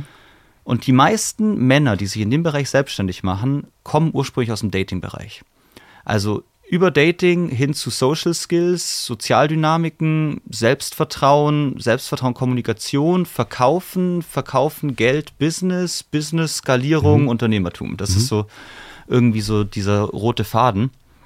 Das heißt, ich weiß gar nicht, ob das so, so einzigartig ist, aber du hast es richtig erkannt. Also ich habe das gestern, ich war gestern mit äh, zwei Mitarbeiterinnen von mir, äh, die zufällig ja auch gerade in Köln waren ähm, beziehungsweise nee, eine Mitarbeiterin ihrer Freundin, sowas, ähm, war ich was trinken und irgendwie sind wir auf, auf ein ähnliches Thema gekommen und ich mache ganz viel heute businesstechnisch ja darin oder dahingehend, dass ich auf einer Bühne stehe und irgendwas erzähle mhm. oder in einem Zoom-Raum bin und irgendwas erzähle. Und im Endeffekt das, was mein, mein Tagesgeschäft ist, ist Sprache, Worte. Mhm. Und damals, in dieser Zeit in Melbourne, als ich mit diesen Jungs immer losgezogen bin. In der Zeit habe ich, es war witzig, habe ich auch Kampfsport gemacht, habe ich Muay Thai immer gemacht. Ah, cool. Jeden Abend Muay Thai, zwei Stunden, duschen gegangen und dann in den Club. Und dann zwei Liter Wasser getrunken, ähm, einfach um hydriert zu bleiben. Und was ich dort festgestellt habe, ist, wenn ich, also nachdem ich das lang genug geübt habe, ich kann allein in den Club gehen und kann das machen, wovon glaube ich, die meisten Männer am meisten Angst haben in ihrem Leben, nämlich nicht nur eine Frau ansprechen, sondern ich kann mich vor eine Zehnergruppe Frauen stellen, sagen, hey, aufpassen und kann den Raum halten, dass die mir zuhören. Und, Wie machst du das? Ähm, indem ich loslasse. Was? Indem ich das mache, was ich jetzt mache. Am Anfang, als ich hier saß, bin ich nervös gewesen. Mhm. Kaffee, schlechte Atmung und so weiter jetzt bin ich präsent. Und wenn du präsent bist, hören die Leute zu, weil sie wissen, dass es echt ist. Und wenn du in einem Club bist und du bist, ich sag jetzt mal, angebunden, du bist mit deiner Intuition mhm. ähm, connected, mit deiner Präsenz, Kreativität, wenn du da ähm, quasi, ja, wenn, wenn du dort das lebst, was du wirklich bist, dann hören die Leute zu. Und wenn du dann noch ein bisschen Gestik und Mimik drauf hast und eine gute Stimme hast, dann hören dir auch 30 Leute zu oder 50. Gibt es da einen guten Spruch oder wie machst du das? Nö. Ähm, weil es vollkommen irrelevant ist, was du sagst. Es geht nicht darum, was du sagst oder tust, es geht darum, wer du bist. Und deswegen meinte ich vorhin auch, dass die Frauen sagen doch so, hey, du musst doch einfach nur du selbst sein, du musst doch einfach nur ein netter Kerl sein. Ja, wenn du genug Selbstvertrauen hast, dich, zu, dich anzuerkennen für das, was du bist, wenn du auf deinem Weg bist, wenn du eine Mission in deinem Leben hast, der du folgst, wenn du liebst, was du tust, wenn du unbeirrt diesem Weg folgst und dann verkaufen und dir kommunizieren kannst und dir dann jemand sagt, sei einfach du selber, dann ist es der richtige Tipp. Aber wenn du ein Typ bist, der jeden Tag auf seiner Matratze im Zimmerboden aufwacht, um ihn rum liegen irgendwie äh, zwei Aschenbecher voll mit Joints und dann schaut er sich den ganzen Tag Pornos an und ist seit irgendwie sechs Monaten auf Jobsuche, schrägstrich arbeitslos, dann sei nicht, wer du bist. Dann sei verfickt nochmal das Gegenteil von dem, was du jetzt bist, sondern änder alles in deinem Leben, weil wenn du eine Frau wärst, würdest du dich nicht mal anschauen wollen. Und ähm, ja, wenn du der Typ bist, von dem du sagen kannst, ja, wenn ich eine Frau wäre, würde ich nehmen, dann sei du selber. Aber ähm, davor geht es halt darum, welche Flirtsprüche du hast, welche Techniken du hast und so weiter. Und deswegen ab einem bestimmten Punkt ist es irrelevant, was du sagst, weil du einfach weißt, dass du gut genug bist. Ein Flirtspruch sagt ja nur, ich müsste irgendwas künstlich in den Raum stellen, um mich aufzuwerten, irgendwas besonders Kluges sagen, weil ich defizitär bin. Wenn du weißt, intrinsisch, ich bin gut genug, ich darf mich annehmen und lieben, wie ich bin, kannst du jeden Blödsinn erzählen, die Leute merken das. Jetzt bist du natürlich auch, wenn ich das so formulieren darf, ein krasser Typ. Ne? Du bist halt groß, du bist charismatisch, du bist erfolgreich. So, jetzt zu sagen, sei einfach du selbst, verstehe ich, das ist ja relativ einfach. Wenn du dieser Typ bist, den du gerade beschrieben hast, mit den Joints auf seiner Matratze auf dem Boden, hm. Dann sagst du ja, sei einfach nicht du selbst, sondern sei einfach das Gegenteil von dir selbst. Da ist ja ein Prozess von, wie werde ich denn das Gegenteil von mir selbst? Hm. Und das geht ja auch nicht über Nacht. Bei mir waren das über zehn Jahre. Und das waren zehn Jahre, wo ich jeden Tag Scheiße gefressen habe. Also ich bin wirklich, ich bin teilweise durch die Hölle gegangen. Warum? Weil, wenn du, also, wenn du anfängst mit dieser Dating-Geschichte und du bist ein Typ, der war ich damals, der sein ganz großes Selbstwert, also der den Großteil seines Selbstwertgefühls darauf aufbaut, wie andere ihn bewerten. Und dann kriegst du jeden Tag 20, 30 Abfuhren und teilweise auch unfreundliche Abfuhren, wo Frauen dir sagen, ey, verpiss dich, bist du bescheuert, nie im Leben würde ich mit dir ausgehen, fick dich. Ähm, das, das härtet dich ab. Das härtet dich ab, auf jeden Fall. Und ähm, ich habe halt für mich gesagt, und ich glaube, das ist der Unterschied zwischen mir und dem Typ, weil ich, ich war, ich, ich habe nie gekifft und auf dem, auf dem Boden gepennt, aber ich war ähnlich low-key unterwegs, sage ich. Aber ich habe damals schon die Aufrichtigkeit besessen, mir zu sagen, ich bin nicht alles, was ich gern wäre. Und wenn ich ganz ehrlich zu mir bin, weiß ich genau, wer ich gerne sein würde. Und ich werde nicht aufhören, bis ich der Mann geworden bin, der ich heute sein möchte. Und selbst wenn ich dafür um die ganze Welt reisen muss und das ohne Geld machen muss und barfuß durch die Wüste gehen muss, Arschlecken, ich ziehe es durch. Du hättest aber doch einfach sagen können, ich bin genug. Ich muss lernen, mich selbst zu lieben und dann ist das alles Vergangenheit, weil wenn ich mich, ich muss mich so selbst akzeptieren, wie ich bin und dann müssen die Frauen mich auch akzeptieren. Das würde im spirituellen Kontext Sinn machen, nicht aber im weltlichen. Ich glaube, dass wir beide mit einem Fuß in der Spiritualität sein müssen. Und dann kriegst du Intuition, dann hast du geile Ideen, dann begegnen dir tolle Menschen, die dich inspirieren, dann kriegst du irgendwelche Zeichen in der Welt. Aber du musst auch mit einem Fuß in der weltlichen Welt verweilen. Und wir leben nun mal in einer physischen Welt, in der Gesundheit in deinem Körper was mit dir macht, in der Geld auf deinem Konto was mit dir macht, in der dein Aussehen was mit dir macht, dein Lebensstil, die Menschen, die du jeden Tag triffst. Und das ist ja immer so diese, diese Balance, die man halten muss. Weil auf der einen Seite ist es verführerisch zu sagen, ja, ich schließe mich jetzt einfach in eine Höhle ein. Und ich war auch mal, ich war, ich habe eine Vipassana-Meditation gemacht, elf Tage Schweigemeditation in einem buddhistischen Kloster. Und ähm, die ersten fünf Tage sind die Hölle und du denkst dir die ganze Zeit, da, da, da waren so Mönche, so buddhistische Mönche, die haben das mit mir gemacht und die waren aber seit drei, vier Jahren. Und ich dachte mir am Anfang so, ja, ich bin halt so, so ein cooler Typ, so ich setze mich meiner Spiritualität aus und erkund das mal. Aber was sind das denn für Spastis? die hier ihr ganzes Leben wegschmeißen. Wir haben so viel geile Sachen da draußen. Es gibt, du kannst Frauen treffen, du kannst feiern, du kannst auf die schönsten Strände gehen, du kannst Fallschirm springen. Und die entschließen sich, ihr Leben wegzuschmeißen und hier in dieses scheiß Kloster zu gehen. Das war so in den ersten fünf Tagen. Nach drei Tagen dachte ich dann so, also am, am achten Tag, dachte ich dann so, Moment, irgendwie, irgendwie verstehe ich's. Ich verstehe, warum die hier drin sind. So schlecht ist es gar nicht. Und am elften Tag, als ich rausgehen sollte, habe ich gezweifelt, ob ich wieder zurückgehen soll. Weil ich es so schön fand. Weil ich da war, nichts hatte, aber auch nichts gebraucht habe aber ich habe mich dann entschlossen, nee, ich will wieder raus. Ich will wieder raus ins echte Leben, weil ich, ich mag es. Es ist ein Spiel und ich bin bereit, es zu spielen. Ich will mich dem nicht entziehen. Was hast du in diesen elf Tagen gelernt? Puh. Ich habe drei, also ich habe drei Erkenntnisse gehabt. Ähm, die Frau, die ich damals gedatet habe, ganz toxisch, musste Schluss machen. Dann, wir haben jetzt ähm, etwas, was ich besprochen, was ich jetzt anspreche, würde jetzt auf dem Zeitstrahl danach mhm. folgen, weil nachdem ich die ganzen gescheiterten Businesses hatte, habe ich aufgegeben und habe angefangen zu studieren. Ich habe ein Semester studiert und habe in der Vipassana-Meditation festgestellt, Studium kannst du knicken.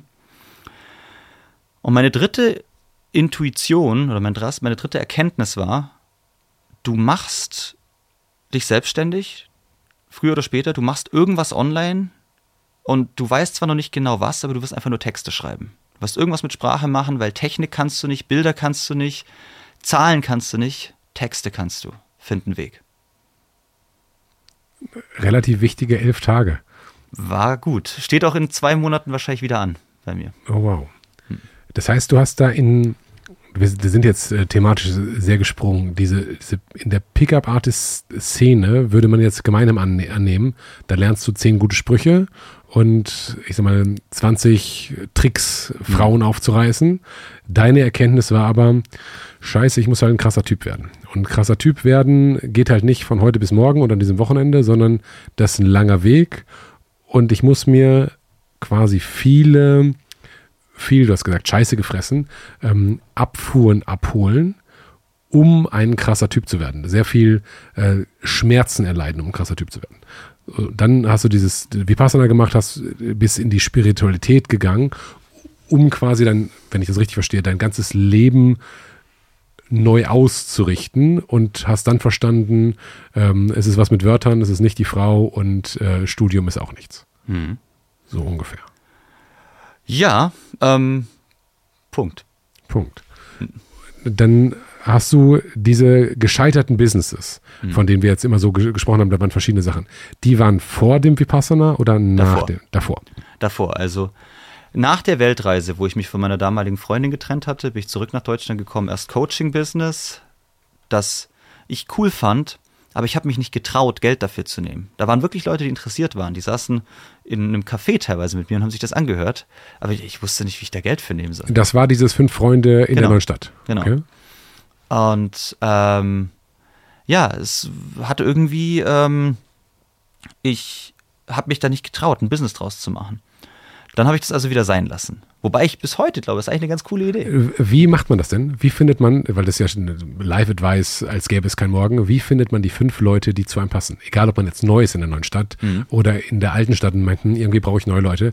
Wie findet man fünf, die Kern fünf Leute, äh, die den Freundeskreis ausmachen sollten? Und das in nur vier Wochen. Mhm. Ja, eigentlich ganz simpel. Du gehst irgendwo hin zu Sachen, die dich sowieso interessieren. Bei dir wäre es Kampfsport, bei mir wäre es Musik. Ich gehe irgendwo hin, wo Leute eine Jam-Session machen. Ähm, oder ich mache regel, mach regelmäßig Yoga. Also gehe ich ins Yoga-Studio. So, das, der erste Fehler, den Leute machen, wenn sie neu in der Stadt sind, ist, dass sie halt irgendwie einfach nicht aus dem Knick kommen, dass sie nicht umsetzen. So wie mhm. immer im Leben, dass Leute einfach Overthinking betreiben. Mhm. So, das erste ist also, mach Dinge allein, die du sowieso nur liebst. Oder die du sowieso schon liebst. Dann sprich dort Leute an, die du irgendwie cool findest. Und ist egal, ob die dir eine Abfuhr geben oder nicht. Ähm, warum sollte dir irgendjemand eine Abfuhr geben? Du bist neu in der Stadt, du hast sicherlich einiges zu bieten. So äh, Quatsch einfach mit denen. Punkt zwei.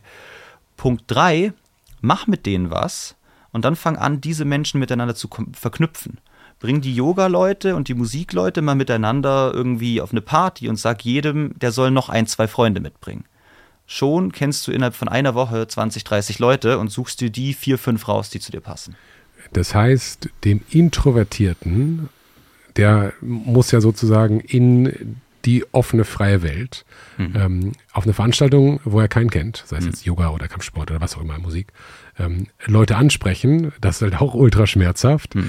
dann mehr oder weniger sagen, hey, lass uns, ist ja was ganz anderes, ob du jetzt gemeinsam trainierst, zehn Jahre lang, äh, oder irgendwann sagst, hey, sollen wir uns mal außerhalb von diesem Setting verabreden? Das erfordert ja auch ganz viel Mut, weil möglicherweise gibt es auch eine Abfuhr mhm. äh, und überhaupt entblößt man sich ja als jemand, der vermeintlich Freunde sucht und das ist ja auch gesellschaftlich oder statusmäßig was, wenn du sagst, hey, ich habe keine Freunde, ist ja nicht unbedingt positiv, sondern mhm. also das halt warum hat der denn keine Freunde? Nee, mit dem, wenn der keine Freunde hat, will ich nichts mit dem zu tun haben. So. Das sind ja ganz, ganz schön viele hohe Hürden, die der Introvertierte überkommen muss. Aber wenn er das macht, sagst du, und dann müsste er noch sagen, hey, bring noch jemanden mit. Dann schaffen wir ein soziales Event, wo er sagt, hey, lass uns doch mal alle heute Abend auf, keine Ahnung, zum Bachata gehen oder was auch immer mhm. äh, und bringe da nochmal jemanden mit, das erfordert ja fast schon so Matchmaker oder Network Connector Skills. Ja, tut es. Und ähm, das Konzept, was ich dir jetzt präsentiert habe, das funktioniert für mich. So, das ist das, mhm. wie es ich mache. Was du gerade mir spiegelst, sagt mir ja klar, das funktioniert nicht für jeden. Da gibt es super viele Schnittstellen. Und da zeigt sich mir, ich habe das als Coaching nie gemacht. Mhm. Das heißt, ich wäre wahrscheinlich, wenn da wirklich Leute für Geld bezahlt hätten, wäre ich super schnell an, äh, an, an Proble oder auf mhm. Probleme gestoßen, wo ich dann hätte das, das fixen müssen.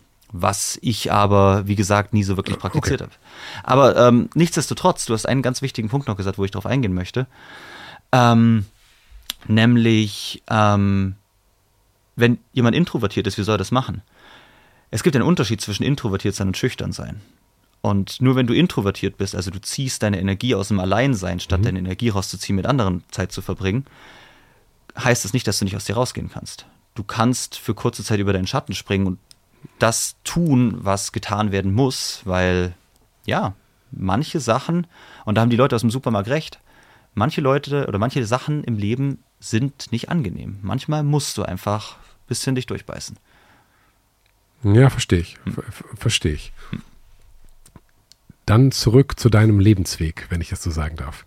Äh, das heißt, wir hatten die, die, du hast verschiedene Geschäftsmodelle ausprobiert, von Dropshipping, E-Commerce, wir machen jetzt mal Coaching, das hat aber keiner gekauft, ein E-Book, da gibt es ja, ich, es gibt so, ich glaube, ich würde mal sagen, so fünf generische Geschäftsmodelle, wenn man jetzt googelt, ich möchte online Geld verdienen, da kannst du irgendwas coachen, äh, da kannst du irgendwas verkaufen, was es schon gibt, dann schaltest du ein paar Ads, äh, dann kannst du deinen Job auf Fiverr irgendwie anbieten und dann habe ich bestimmt irgendwas vergessen. Aber das das ist so generisch, wie man Geld verdient. Damit hast du Unter dich. anderem, ja. Vielleicht noch zwei, drei. Trading habe ich auch noch probiert. Ähm, das zum Beispiel halte ich, um da, ich habe da letzte Woche einen Podcast drüber gemacht. Äh, ich glaube, damit man, können die allermeisten Menschen kein Geld mit verdienen. Wusste ich ja damals nicht. Achso, ja, aber äh, das wird natürlich vermarktet als ja. Trade und du musst ein bisschen Krypto machen und schon das reich. Äh, das wird in den allermeisten Fällen nicht funktionieren. All diese Modelle werden in den allermeisten Fällen nicht funktionieren, mhm. weil ein Dropshipping ist wahnsinnig kompliziert und halt der der Werbemarktplatz auf äh, Instagram, wo alle, das war vor fünf Jahren, hat das funktioniert. Ja, klar, es ja? ist mega competitive. Hm. Genau, es ist hyper kompetitiv und wenn es so einfach wäre, also dieses, das ist das, was, was mich ähm, sehr, ich sag mal, ärgert an dieser ganzen Szene, ist, hier sind Skills, die kannst du ohne Vorwissen in vier Wochen lernen und dann wirst du reich. So, das gab es vielleicht mal in, zu einem Zeitpunkt, als das noch keiner gemacht hat, weil da war es halt eine unentdeckte Nische. Wenn es diesen Kurs gibt, ist die Nische vorbei. So, das heißt per Definition, äh, aus meiner Sicht so, aber wir kommen jetzt ja gleich zu, zu deinem mhm. ähm, Herzensding und deinem, deinem Hauptprojekt äh, und da steigen wir gleich mal ein.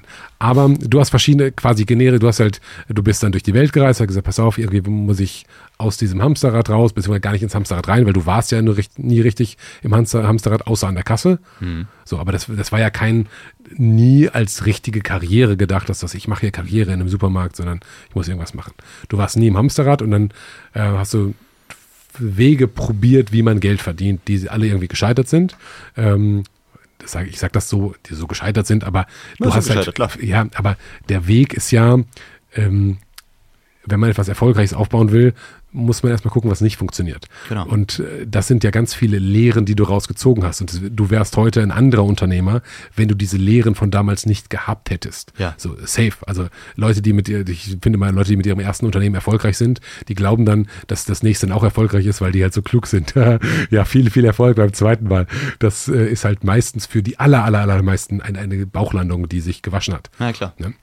Okay, dann kommen wir zu deinem Weg in Du machst heute, und das haben wir gerade am Anfang schon so touchiert, äh, das Thema Werbetexten beziehungsweise Copywriting auf, auf, Englisch. Da bist du irgendwie so reingefallen über deine Schulbildung, also quasi das Abitur mit Politik, Deutsch und Schauspiel. Und irgendwie hast du gelernt, damit könnte man Geld verdienen. Und dann bist du da reingetaucht in diese Welt. Ja, ähm, also im Endeffekt mein Weg war dann in dieser Vipassana-Meditation, dass ich für mich gesagt habe, so okay, Texte schreiben, das ist es irgendwie. Und habe dann ein bisschen gegoogelt und habe rausgefunden, es gibt in den USA, gibt es so dieses Modell des Copywriters, ein, ein Werbetexter, der teilweise auch auf Provisionsbeteiligung Texte schreibt. Und das wurde dann immer auch in dieser Liste erwähnt der, der typischen Online-Geschäftsmodelle, die Okay, du gerade aufgezählt okay. hast. Und das ist das Interessante, dass ähm, der deutsche Markt ist dem amerikanischen in dieser Online-Marketing-Szene, kannst du sagen, immer so zehn Jahre hinterher. So lang. Ja, das Oh, ist wow. unfassbar. Und ähm, ich bin jetzt viel unterwegs und kann sagen, ich kenne kaum einen Markt, der so weit hinten dran ist wie der deutsche. Also zum Beispiel, ich bin jetzt viel in Brasilien. Was die, Bra die Brasilianer sind uns so meilenweit voraus, was das betrifft. Das ist unfassbar. Okay. Und ähm, das heißt, ich habe, das wusste ich damals natürlich alles noch nicht, aber ich dachte, Copywriting, das ist ja cool. Dann habe ich so ein bisschen in Deutschland geguckt, das hat niemand gemacht. Niemand hat das angeboten, niemand konnte das, niemand hat das ausgebildet. Und was damals aber total cool war, ähm, das ist jetzt Teil der Story, das habe ich noch nie, glaube ich, öffentlich gesagt. Aber es, das war total crazy. Ähm, während ich diese ganzen Online-Businesses ausprobiert habe, ähm, ist mir immer wieder eine Facebook-Werbeanzeige begegnet von einer Online-Marketing-Agentur, die eine Ausbildung angeboten hat. Und in dieser Ausbildung ging es darum, dass du in ein paar Monaten wirklich alles über Online-Marketing lernst, was diese Ausbildung tagtäglich verwendet. Wenn du diese Skills beherrschst, hieß es so, hast du alles, was du brauchst, um im Internet Kohle zu verdienen. Das wollte ich machen. Da wollte ich, da, da wusste ich, wenn ich das mache, wenn ich da reinkomme, das ist der heilige Gral für mich. Und ähm, ich habe dann rausgefunden, diese Ausbildung hat 7.000, 8.000 Euro gekostet. Und wusste ich, ja, keine Chance, kann ich nicht machen, hatte ich damals nicht. Und habe dann die Idee verworfen. Ich habe dann in Vietnam den Computer aufgemacht und im Internet geguckt, wie man Copywriter wird. Und es gab halt so Journalistenschulen, es gab auch, auch irgendwie so eine Werbetexterschule oder sowas. Ich hatte irgendwie das Gefühl, das ist alles altbacken, das ist nicht das, was ich machen will. Und dann dachte ich, naja, dann fake ich jetzt einfach Expertise, sneak mich irgendwie in den Job rein. Dann habe ich super viele Bewerbungen geschrieben für irgendwelche Unternehmen, die gerade Copywriter gesucht haben. Das war damals, glaube ich, so sechs oder so in ganz Berlin. Ähm, nur Absagen bekommen, weil ich irgendwie nicht äh, skilled genug war, das zu faken. Ähm, und dann habe ich aber gesehen, dass besagte Online-Marketing-Agentur einen Praktikanten sucht für Copywriting. Die, die dieses Training angeboten hat. Genau. Ah, okay. Und da wusste ich, okay, das ist wieder ein Zeichen. Und bin dem gefolgt. Und dachte mir so, okay, wie kann ich garantieren, dass ich diese Stelle kriege? Und dann habe ich ein Schreiben aufgesetzt, sowas wie, ich, ich habe mich versucht, in diese Person reinzuversetzen, die da so HR-mäßig sitzt und entscheidet, wer das Praktikum bekommt. Und dann habe ich sowas geschrieben im Stil von, hey, äh, lieber Mensch, der gerade entscheidet, ob ich die Praktikumsstelle bekomme oder nicht, wahrscheinlich hast du schon zehn Bewerbungen vor meiner gelesen. Und ich kann dir jetzt schon sagen, die kannst du wegschmeißen. Und ich kann dir auch sagen, die zehn, die danach noch kommen, kannst du auch wegschmeißen, weil du hast deinen Praktikanten jetzt gerade gefunden. Ähm, habe ich so ein bisschen erzählt, ich reise rum, ich habe super viele Businesses gestartet, die sind zwar alle gefailt, aber deswegen weiß ich super viel über Online-Marketing. Ich studiere gerade ähm, Wirtschaftskommunikation, bin aber äh, am das abbrechen, weil ich in die reale Wirtschaft will und das will ich mit euch machen. Ähm, gebt mir eine Chance, ich gehöre euch und ich fackel den ganzen Scheiß mit euch ab. Und eine Woche später war ich da drin. Und Respekt. Danke. Und jetzt beginnt der Teil der Story, wo es eigentlich wirklich spannend wird, weil das davor war irgendwie, ähm, war zwar auch spannend, aber es war sehr zäh. Weil ich muss dazu sagen, was ich bei EY damals gemacht habe, also in der, in der Marktforschung, das hat Spaß gemacht. Und EY ist Ernst Young in Australien, Melbourne. Ne? Genau. Okay. Ähm, was ich dort gemacht habe, ähm, war Spaß und cool und das konnte ich auch ganz gut, war fleißig, aber ich habe es nicht so richtig voll und ganz gemacht, weil es einfach, ähm, es gab nicht so viele Jobs, deswegen habe ich auch relativ wenig gearbeitet ähm, und konnte das jetzt nicht Vollzeit machen. Alles, was ich davor Vollzeit gemacht habe, habe ich entweder schlecht gemacht oder durchschnittlich gemacht.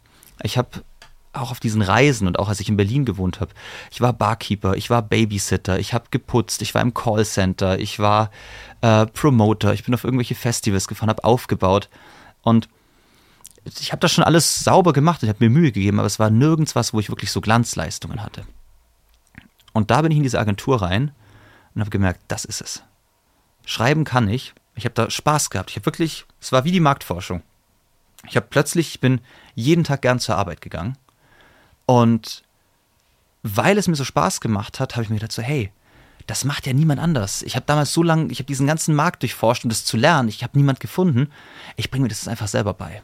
Und habe auf Facebook mich mit diesen ganzen Copywritern vernetzt aus Australien, aus USA, aus Kanada und habe geschaut, was machen die? Was, was machen die in den USA? Und das hat in Deutschland damals keiner gemacht. Also habe ich diese ganzen Konzepte einfach geklaut und habe das in der Agentur ausprobiert, was funktioniert, was funktioniert nicht und habe dann so ein bisschen rumgespielt und die Dinger sind, das war wie ein heißes Messer durch Butter. So, weil ich einfach so, es war gar kein Insiderwissen. Ich war einfach der Einzige, der sich die Mühe gemacht hat, das damals rauszukramen, so gefühlt. Und ähm, die ganzen Projekte sind super steil gegangen. Und jetzt wird es richtig bizarr, weil ich war zwei Monate in diesem Praktikum, da meinen die zu mir, Philipp, wir wollen dich fest anstellen. Wir wollen, dass du hier fest im Team bist. Dann war ich fest im Team und dann, auch wieder glückliche Fügung, wurde die Agentur umstrukturiert. Und dieses Copywriting-Department, da haben noch ein paar Leute gekündigt und dann wurde das alles umstrukturiert, sodass die Abteilungsleitung vom Copywriting-Department plötzlich was anderes gemacht hat. Und dann meinen die, ey Philipp, hast du, wir brauchen jemanden, der Abteilungsleiter ist. Hast oh, wow. du Bock? Und dann meinte ich, was bedeutet das? Und bedeut, das bedeutet, du verdienst mehr, du bist Führungsperson und du wirst Dozent in unserem Ausbildungsprogramm. Was du dir nicht leisten was konntest. Was ich mir drei Monate vorher nicht leisten wow. konnte. Und da habe ich so begriffen, so, ey, jetzt, das, das ist gerade, jetzt wird es irgendwie magisch. Jetzt, das ist so, jetzt habe ich so den Midas-Touch gerade. So alles, was ich anfasse, funktioniert irgendwie. Und dann habe ich gesagt, so, okay, let's go. Und dann stand ich plötzlich auf, der, auf, einem, auf einer Bühne vor 80 Unternehmern, Mittelstand, und habe denen erzählt, was Copywriting ist. Und habe denen eigentlich das erzählt, was ich da aus den USA geklaut habe. Und die, die sind aus allen Wolken gefallen und fanden das total krass. Und ja, so, ähm, das habe ich dann ein Jahr gemacht. Und dann kam ein Typ auf mich zu und meinte, ähm, willst du bei uns das Marketing machen? Ich zahle dir 5K im Monat, wenn du bei uns als Freelancer reinkommst und den Laden schmeißt. Der hat eine Software damals rausgebracht. Und dann habe ich lang mit mir gehadert, weil ich habe, das war der Traumjob. Ich habe das geliebt, ich habe das Team geliebt. Ich habe, ich habe jeden Tag, ich bin mit einem Lächeln auf den Lippen zur Arbeit gefahren und habe lang mit mir gehadert. Aber ich dachte so, ja, karrieretechnisch, es, es macht Sinn, ist der nächste Schritt. Und dann habe ich gesagt, okay, ich mach's, aber ich will noch drei Monate bleiben, weil da war auch irgendwie ein Event und dann in drei Monaten kündige ich, dann habe ich drei Monate Kündigungsfrist, ich komme in einem halben Jahr zu dir. Sagt er, wieso? Kündige jetzt. Und dann machst du diese drei Monate, findest gut, dass du loyal bist, dass du zu deinem Arbeitgeber stehst, zieh die drei Monate durch, aber kündige jetzt.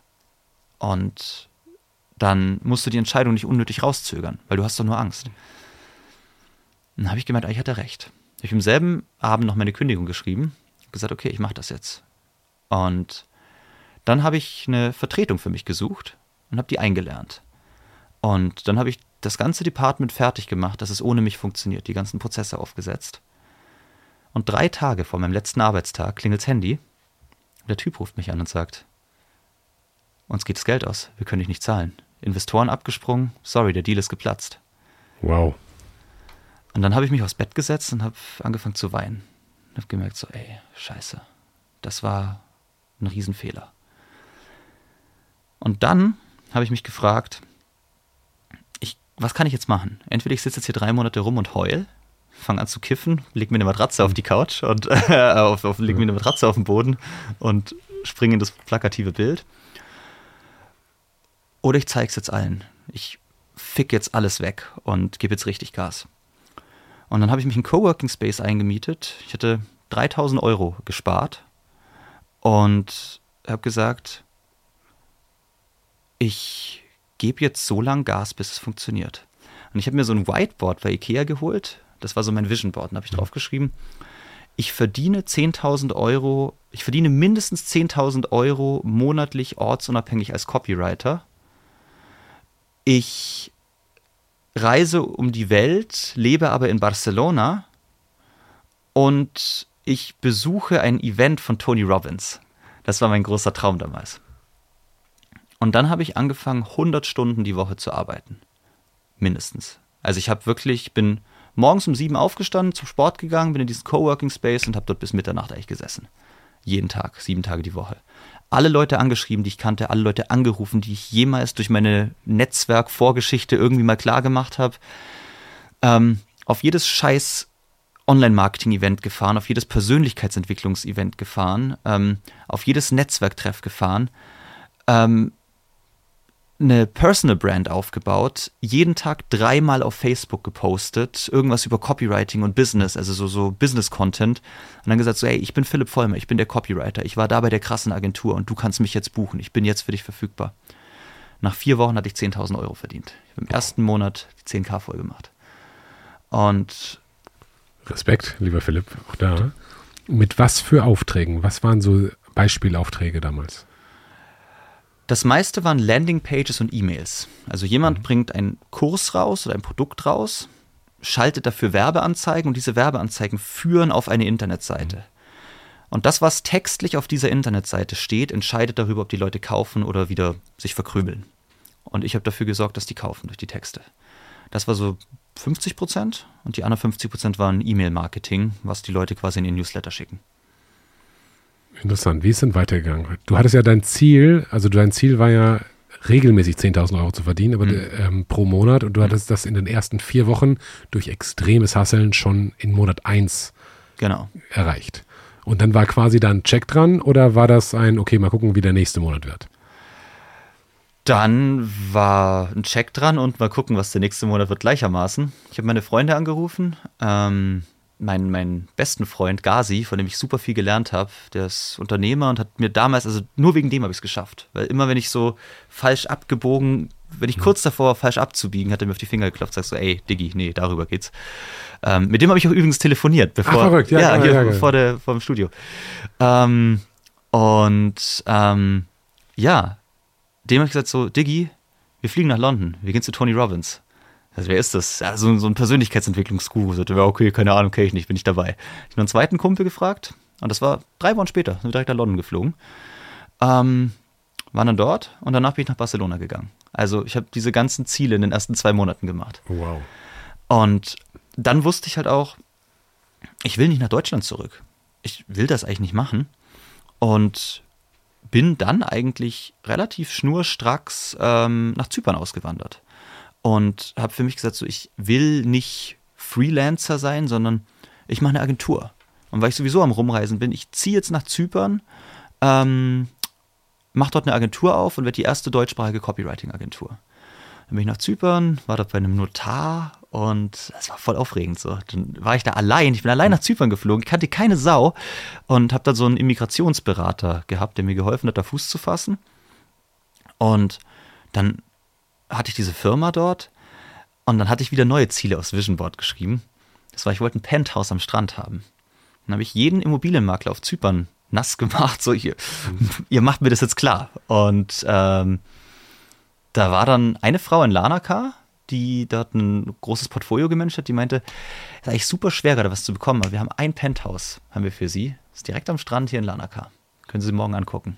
Sind wir da hingegangen, mein Kumpel und ich sind dort eingezogen und dann hatte ich mein Penthouse. Und welche Kumpel? Du warst ähm, alleine beim Notar gerade und jetzt ist, was bist du mit dem Kumpel? Ah, das stimmt, das stimmt. Ähm, ich habe jemanden in Zypern kennengelernt, der meinte, ich suche gerade neue Immobilie, mit dem habe ich mich gut verstanden. Ich dachte, ja, kann man sich die Kosten teilen, cooler Typ und dann sind wir da zusammen eingezogen. Gut, gut, dass du mich darauf aufmerksam machst.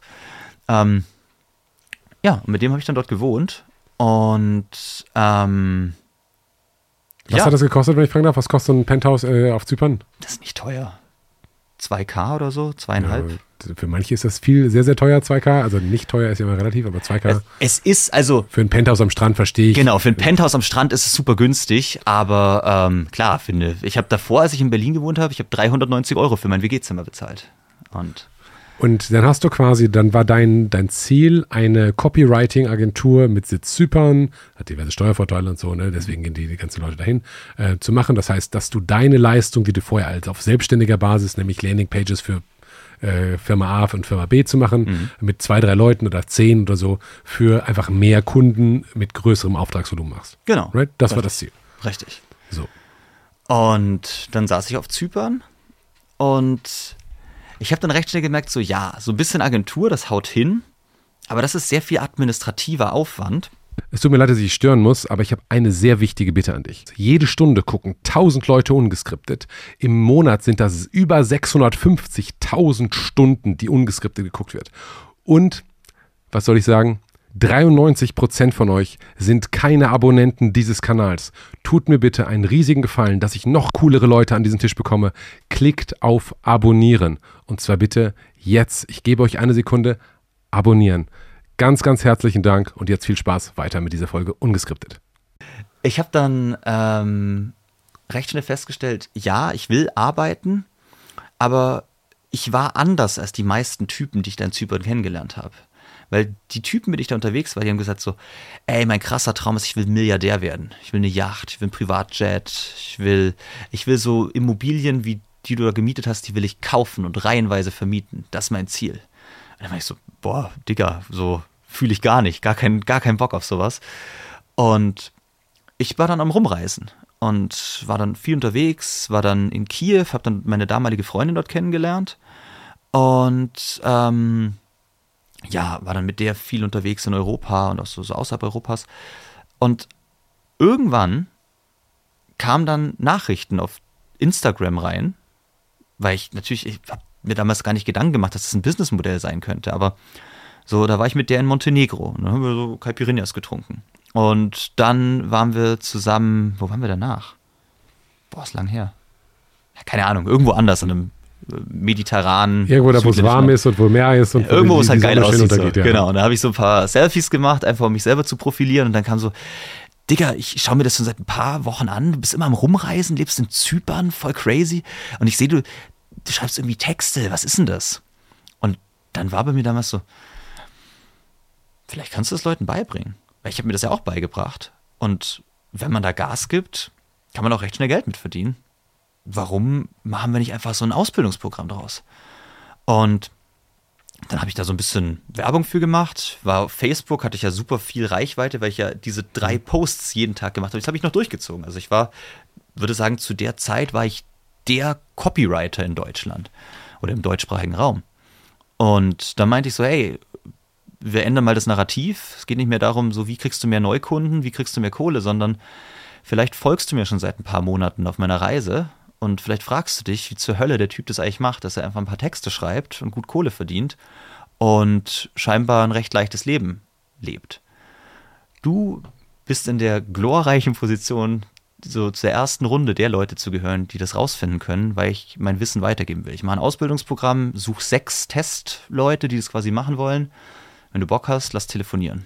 Und es war in der Woche voll, das Ding. Ich habe damals 4000 Euro dafür verlangt und dann ging es los. Das heißt, du hast mit den ersten sechs Text-Testleuten 24.000 Euro verdient. Ja.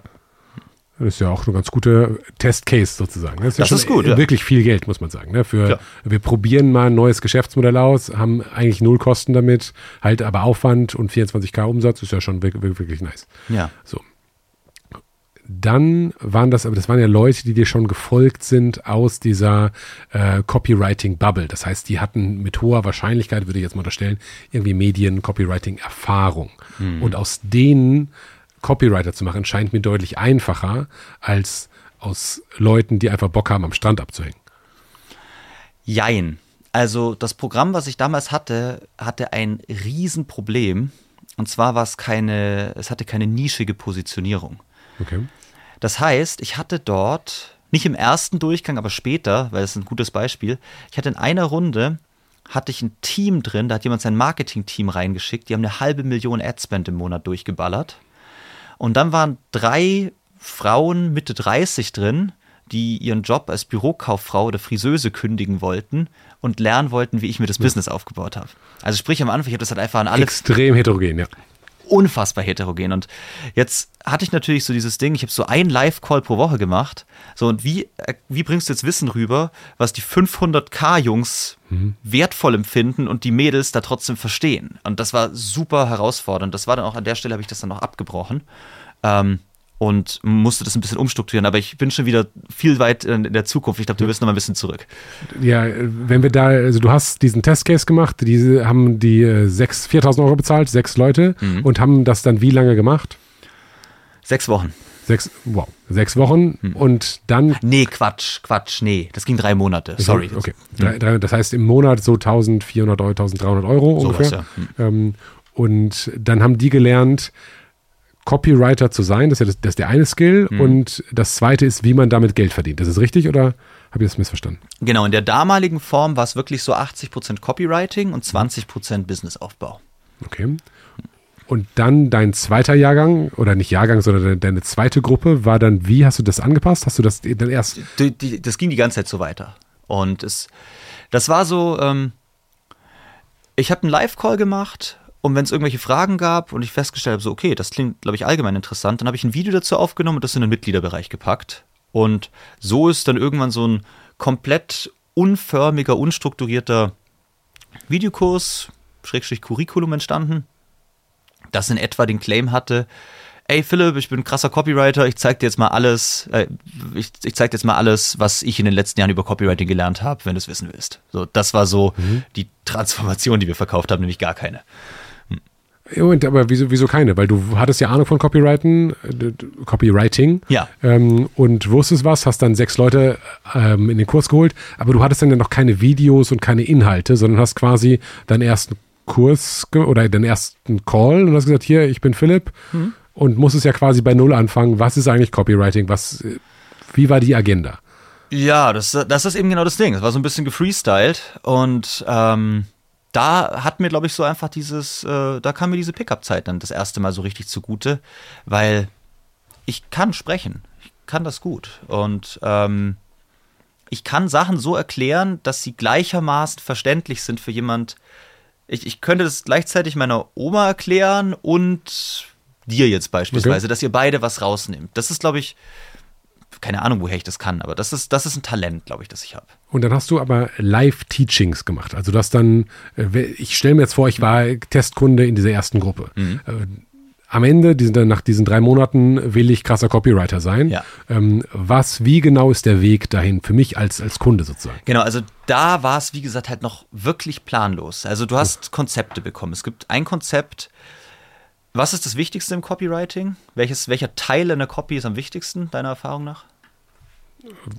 Weiß ich nicht. Keine, die Überschrift. Okay. Das ist immer die Überschrift. Also warum kaufen Leute die Bildzeitung? Wenn die Überschrift, Überschrift. geil ist, wird es gekauft. Warum klickst du eine E-Mail, mhm. weil die Betreffzeile geil ist? Mhm. Wenn die Betreffzeile scheiße ist, klickt keiner die E-Mail. Genau. Also das ist eigentlich so im Online-Marketing so, Headline macht 80 Prozent aus. Und ähm, also habe ich den Leuten einfach beigebracht, wie kann man Headlines optimieren, Überschriften. Und da gibt es vier Frameworks, oder es gibt, es gibt vier Worte eigentlich äh, oder die, die vier großen U's, sage ich immer. Useful, Urgent, Unique und Ultra-Specific. Das mhm. heißt, diese vier Attribute muss eine Betreffzeile haben, dann geht sie viral. Mhm. Also ist sie unique, einzigartig, ist sie ultra spezifisch, also sagst du nicht, du verlierst Gewicht, sondern du verlierst vier Kilo in sieben Wochen. Mhm. Ähm, ist sie ähm, useful, also ist es nützlich, habe ich was davon oder ist es irgendein generischer Schrott? Und ist es äh, unique, useful, ultra und urgent? Ist es dringend? Habe ich das Gefühl, dass ich jetzt handeln muss oder reicht es auch in drei Jahren noch? Und sowas habe ich den Leuten da mitgegeben. Dann hast du quasi, ich sag mal, heute mal den ersten Call gemacht und hast gesagt, pass auf, 15 Uhr treffen wir uns im, im Zoom-Raum und ich spreche mal über Überschriften. Dann genau. hast du so gefreestylt Überschriften, so, quasi wie jetzt. Da gibt es vier Sachen, was war nochmal das vierte U, aber es gab jetzt nicht 40 Slides. Nö, gar nicht. Okay. Da, da bin ich nicht der Typ für, ich kann das nicht. Also ich funktioniere am besten, wenn es ungeskriptet ist. Ja, siehst du, willkommen ja. im Club, ne? Mhm. Willkommen im Club. Und, ähm, ja, ähm, pardon. Ja, und dann war es halt so, weil das, das ist ja das, was ich so ein bisschen zwischen den Zeilen vorhin gesagt habe. Wenn du loslegst und einigermaßen einen Plan hast und fest davon überzeugt bist, dass du es hinkriegst, dann fügen sich die Dinge. Immer. Und ich bin also reingegangen, von den Überschriften erzählt, die vier großen U's. Und dann denke ich so, scheiße, acht Minuten durch, haben wir noch 52. Wie machen wir das? Dann habe ich dem 500k-Team gesagt, Jungs, jetzt packt mal alle eure Überschriften aus. Zeigt mal eure Betreffzahlen, zeigt mal eure Landingpages her. Und dann haben wir die live optimiert. Und die Mädels, die sich ein Business aufbauen wollten, haben live miterlebt, wie sowas funktioniert. Mhm. So, Woche darauf haben die ihre Zahlen mitgebracht. Ey, krass, hat echt viel besser funktioniert, voll geil. Die Mädels sehen also, ah ja, geil, so funktioniert das, verstehen das Framework dahinter, können eigentlich damit schon ihr erstes Angebot machen, weil kannst du einfach an, kannst du einfach an E-Commerce Buden rantreten oder an Coaches und sagen so, hey, ähm, ich will kein Geld von dir, erstmal. Ich optimiere deine Betreffzeilen und oder deine, deine Überschriften. Wenn die geiler sind, zahlst du mir, keine Ahnung, 20% von dem mehr raus, was du dann verdient hast oder so. Und ähm, ja, so haben wir das so irgendwie gefreestylt und so ist das durchgelaufen. Ja, interessant. Und dann hast du quasi einfach mehr Leute ongeboardet, hast dann verstanden, mehr oder weniger, ich sag mal, diesen, diesen spontanen Calls, was ist denn jetzt wichtig? Und hast dann gesagt, okay, Überschrift ist ein Thema und hast dann nochmal neu aufgenommen eine 30 Minuten Lektion über Überschriften oder hast du einfach den Call aufgenommen und dann online gestellt? Beides. Ähm, beides und habe das dann so nach und nach zusammengebaut und habe aber, bevor wir da jetzt ins Detail gehen, weil ich glaube, es ist wichtiger beim, bei dem aktuellen Programm ins Detail ja, zu gehen, okay. weil dann werden die Schwachstellen, glaube ich, klarer. Okay. Weil was damals das große Problem war, also es war irgendwie so alles zusammengeschustert, alles irgendwie hochgeladen, ein riesen Batzen an Content. Und dann habe ich halt trotzdem die ganze Zeit Marketing betrieben. Und es wirkt jetzt so, als hätte ich da mein ein Call pro Woche gemacht, im Penthouse gechillt und am Strand gelegen. Und Wirkt auf mich ehrlich gesagt überhaupt nicht so. Okay. Äh, auf mich denke ich, okay, du musst diesen Call machen, du bist nervös vor dem Call, du brauchst die Leute im Call. Du, auch wenn du freestylst, klingelt ja nicht um 15 Uhr äh, null der Wecker und dann gehst du in den Call und sagst, ah, ich habe gerade geschlafen, sondern das, das arbeitet ja in deinem Kopf. Ja. So, und dann dieses, der hat mir 4000 Euro bezahlt, das ist ja auch eine, ein erheblicher Druck, der auf dir jetzt stand ist. Also, dass du jetzt da den ganzen Tag am Strand gelegen hast, vielleicht, also ich, diese Konnotation kam bei mir in keiner Weise okay, auf. Okay, interessant, gut. Ähm, weil das wollte ich so unterstreichen. Ich habe hart den Stress gehabt. Vor allem, weil ich das Ding auf, also organisch vermarktet habe, nur irgendwie über Beiträge. Und ähm, dein Anspruch wächst ja. Also ich habe es jetzt nicht zum Leben gebraucht. Ich bin ein super sparsamer Typ. Ich brauche, glaube ich, 4.000, 5.000 Euro im Monat zum Leben. Und ähm, alles. das ist auch so ein Ding, das könnte ein schönes Real werden. Ich bin super sparsamer Typ. Ich brauche so 4.000, 5.000 Euro im Monat zum Leben, sonst nichts. Das, das stimmt, das, das klingt so absurd, aber wenn du das ganze Jahr über in Hotels lebst und mehrmals im Monat fliegst und eigentlich jeden Tag mehrfach essen gehst, ist das eigentlich wirklich sehr, sehr sparsam, wenn du es dann so siehst. Ja, Hashtag First World Problems. Ja, ich, ja. ich verstehe das, aber ich versuche das mal so ein bisschen einzuordnen. Das Durchschnittsgehalt oder so in Deutschland liegt ja bei zweieinhalbtausend Euro brutto ja. oder so, plus minus. So, das heißt, du hast irgendwie 1,7 netto mhm. ähm, und wenn du sagst 4.000 bis 5.000 Euro, ist das dreimal so viel, wie der Durchschnittsdeutsche verdient mhm. und du bezeichnest das als sparsam. So, und das ist halt dein Konsum, da ist auch keine Sparquote drin. Das heißt, es ist halt, damit gehörst du wahrscheinlich zu den Top 1% oder Top 0,x Prozent. Äh, der das zur Verfügung hat, aber hältst dich selbst für sparsam, was ja auch interessant ist. Und klar, du konsumierst viel im Sinne von Flugreisen und Hotels, mhm. aber ja gut, ich, ich bin total, ich habe halt 14 Autos, aber ich bin echt total sparsam und achte darauf, dass die wenig verbrauchen. Ne? Wollte ich ne, dieser Realitätscheck, weil ich weiß, es kommen 300 Millionen Kommentare dann auf so eine Line und du sagst, ich bin halt sparsam, 4.000, 5.000 Euro. Sorry, ich habe uns hier aus dem Fluss geholt. Nee, alles gut. Back, back, back, uh, back into the Fluss. Und ich habe mir das überlegt, so, äh, als gerade als du es gesagt hast mit dem, äh, das wäre jetzt real worthy, deswegen war es mir so wichtig, das dann so in den richtigen Kontext zu setzen, weil ich weiß, ähm, das ist ja eigentlich meine Content-Strategie. Ich sage ja genau so was auf Instagram, mhm. was dann voll polarisiert. Die sagen sich alle, was für ein arroganter Wichser. Dann schauen sie sich die langen mhm. Sachen an und merken, Ah ja, okay. Leider ist er doch nicht so arrogant, ja? Ja, äh, genau, das ist so die, die Idee dahinter. Aber ähm, ich habe einfach, ich habe hart gearbeitet, ultra hart. Und ich habe das Problem gehabt, ähm, dass ich extreme Ängste entwickelt habe. Vor? Dem Zusammenbruch meiner Selbstständigkeit. Ich hatte das Gefühl, wenn ich von meiner 100-Stunden-Woche runterkomme, fällt mir der ganze Scheißladen auseinander und ich muss wieder zurück in den Supermarkt. Und das hat mich sehr motiviert gehalten, das hat mich sehr erfolgreich gemacht, aber es hat mich kaputt gemacht. Weil ähm, ich war viel am Reisen, ich hatte das Penthouse, ich hatte eine schöne Zeit, aber ich hatte zwei Burnouts in der Zeit. Mhm. Und ähm, Burnout heißt, ich bin mit Herzrasen aufgewacht und mit Herzrasen eingeschlafen, wenn ich eingeschlafen bin. Und konnte irgendwann, ich konnte es nicht mehr machen. Ich habe irgendwann gesagt, äh, meine Mitarbeiterin, die ich damals hatte, gesagt so, du managst jetzt den Laden für einen Monat. Ist mir egal, wie du es machst. Ich glaube an dich, du kriegst es hin. Aber wenn es ich mache, verlieren wir beide unseren Job. Dann ist der Laden hier komplett am Arsch. Deswegen musst du es machen. Und dann habe ich mich ausgeklinkt für einen Monat und bin so einigermaßen wieder zurückgekommen, dass ich das dann wieder einfangen konnte. Aber Und die, du hast auch keine Live-Calls gemacht in der Zeit. Nö, Oder doch? da ging gar nichts mehr. Also das war, ich habe dann die Runde abgeschlossen. Es gab insgesamt, glaube ich, vier Runden von dieser Copywriting Masterclass, hieß das Ding damals. Wenn du sagst eine Runde, ist es eine Gruppe. Eine Gruppe, genau. Eine Gruppe. A6 Leute oder A Das größte waren 15, was ich damals Ah, okay, also eine Gruppe zwischen 6 und 15 Leuten, so ungefähr, und Ja. ist eine, eine Runde und du hattest vier Runden gemacht und hast dann dich einen Monat danach rausgenommen, als die abgeschlossen waren. Genau, richtig. Also es waren keine Leute, die auf den Call morgen mit dir gewartet haben Nee. und gesagt haben, wo ist denn der Philipp? Ja. Äh, Und dein Assistent hat dann den Call gemacht, so, ja, Überschriften sollten Hm. gut sein und verkaufen. Nee, das war nicht so. Also ich habe die, die Done-for-You-Projekte gemacht, weil ich habe ja währenddessen auch immer Texte geschrieben. Ah ja, also okay, ja. Ich habe währenddessen, ich habe für die, die Bodo Schäfer Akademie hier auch in, in Köln, habe ich, hab ich super viel gemacht, die ganzen Launches.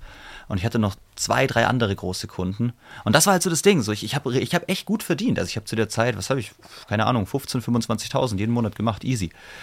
Aber, Also nicht easy. also ja, Sehr, sehr war- hart, aber so ungefähr äh, 15.000 bis 25.000 Euro verdient. Richtig. Mit Burnout. Und genau, mit Burnout. Also stimmt, so easy war es dann nicht. Und ähm, das ist halt so die, äh, die Krux dann daran, dass ich für mich dann irgendwie gesagt habe, so, okay, ich brauche jetzt eine Pause. Und ich wusste, dieses äh, Setup von ähm, ich mache jetzt weiter ganz viele Sachen gleichermaßen und ähm, ja, ähm, ich, ich mache diese, ich mache die ganzen Schreibprojekte plus ich mache die Ausbildung und vermarkte das alles gleichermaßen und habe diese Agentur. Ich verzettel mich, ich muss mich fokussieren. Und dann dachte ich, ich mache jetzt nur noch die Ausbildung und ich brauche dafür jemand, der mich dabei unterstützt, ein Webinar zu konzipieren. Weil Webinar ist eigentlich so die beste Möglichkeit, um so ein komplexes Infoprodukt näher zu bringen. Das schauen sich die Leute an. Und am Schluss haben die Bock oder haben keinen Bock drauf. Und dann habe ich mich damals umgeguckt, wer ist so der, der, ja, wer ist so die beste Person im deutschsprachigen Raum ähm, im Bereich Webinare. Und das war Thorsten Kreuz. Und Thorsten Kreuz war für mich als so ziemlich einziger Online-Marketer damals nicht greifbar. Weil es, gab, es gibt in Zypern eine riesige Community von Online-Marketern. Dann gibt es Leute, die halt irgendwie im deutschsprachigen Raum irgendwo verwurzelt sind, was eine Minderheit ist. Dann gibt es einige in Dubai. Und dann hört es eigentlich auch schon auf. Das sind so die Enklaven. Und Thorsten saß damals äh, in Bulgarien Okay. und äh, hat dort auch seit vielen Jahren gelebt, hat dort auch seine Firma gehabt und ähm, ich wollte den unbedingt kennenlernen und dachte mir so, ey, das, was der im Internet macht, das ist so ein geiler Typ und ähm, ich will auf jeden Fall irgendwie, ähm, dass der mit mir dieses Webinar-Ding macht. Und ich habe nie diesen Weg gewählt, dass ich so ganz äh, klassisch irgendwie so durch diese Funnels durchlaufe. Ich klicke mich so durch, buche ein Beratungsgespräch, sondern die Dinge sind immer zu mir gekommen. Irgendwie automatisch. Ich wusste irgendwann, wenn die Zeit reif ist, dann, dann passiert das irgendwie. Und ähm, dann habe ich alle Leute angehauen, die ich kannte, wer mich mit dem Thorsten verbinden kann. Weil ich habe mir dann auch seine, seine Projekte angeschaut. Es war geil, was der gemacht hat. Ich dachte so, ey, genau das will ich für mein Business auch. Und niemand, niemand hatte direkt den Draht zu dem. Und dann habe ich halt für mich gesagt, so, okay, scheiße, dann muss ich jetzt irgendwie, dann ist es vielleicht noch nicht so weit. Und ich war aber trotzdem noch in meinem Burnout-Modus. Und dann habe ich gesagt, so, ey, weißt du was, scheiß drauf, ich brauche jetzt kein Business. Ich habe genug Rücklagen, ich habe genug Geld, ich mache den Laden jetzt auf Null und chill. Und dann habe ich in meine Schublade gegriffen, da war eine Bucketlist drin. So Dinge, die ich mein ganzes Leben lang schon mal machen wollte. Ganz oben stand eine NLP-Ausbildung machen. Und da habe ich gesagt, so, hey, dann ist es jetzt vielleicht mal, vielleicht ist es mal Philipp-Zeit. Und habe dann diese NLP-Ausbildung gebucht, war einen Monat später, bin dann dahin geflogen. Und da gab es super viel so Hypnosearbeit und ganz viel äh, so Meditationsgeschichten und so NLP gibt es ja so ganz viel Techniken, die mit dem Unterbewusstsein arbeiten.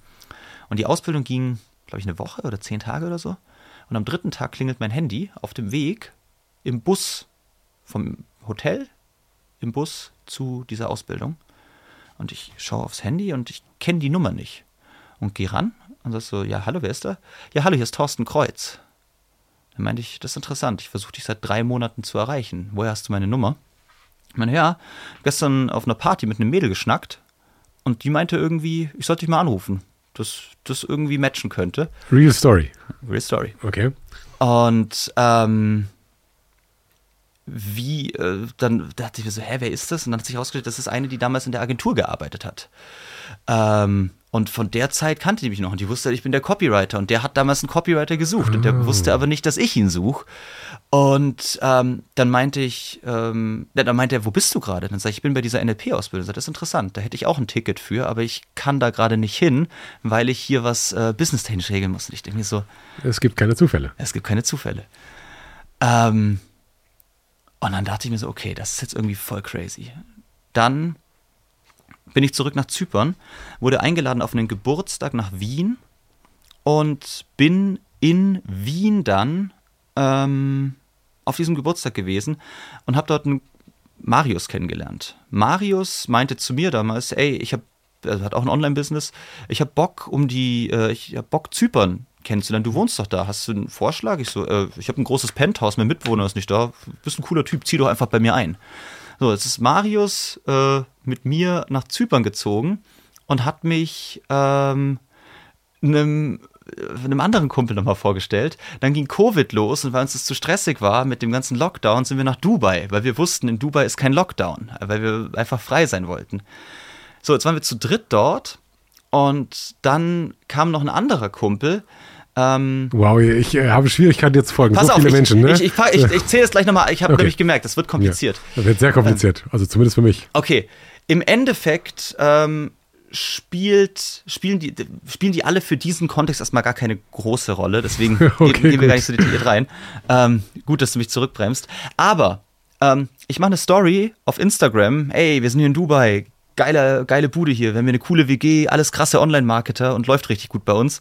Ähm, wir sind happy. Und dann schreibt der Thorsten mich an und sagt, Diggi, das ist so krass, dass du mit den Jungs unterwegs bist. Das sind auch voll gute Freunde von mir seit vielen Jahren. Und ich stelle gerade fest, ich muss sowieso nach Dubai. Ähm, kann ich morgen bei euch einziehen?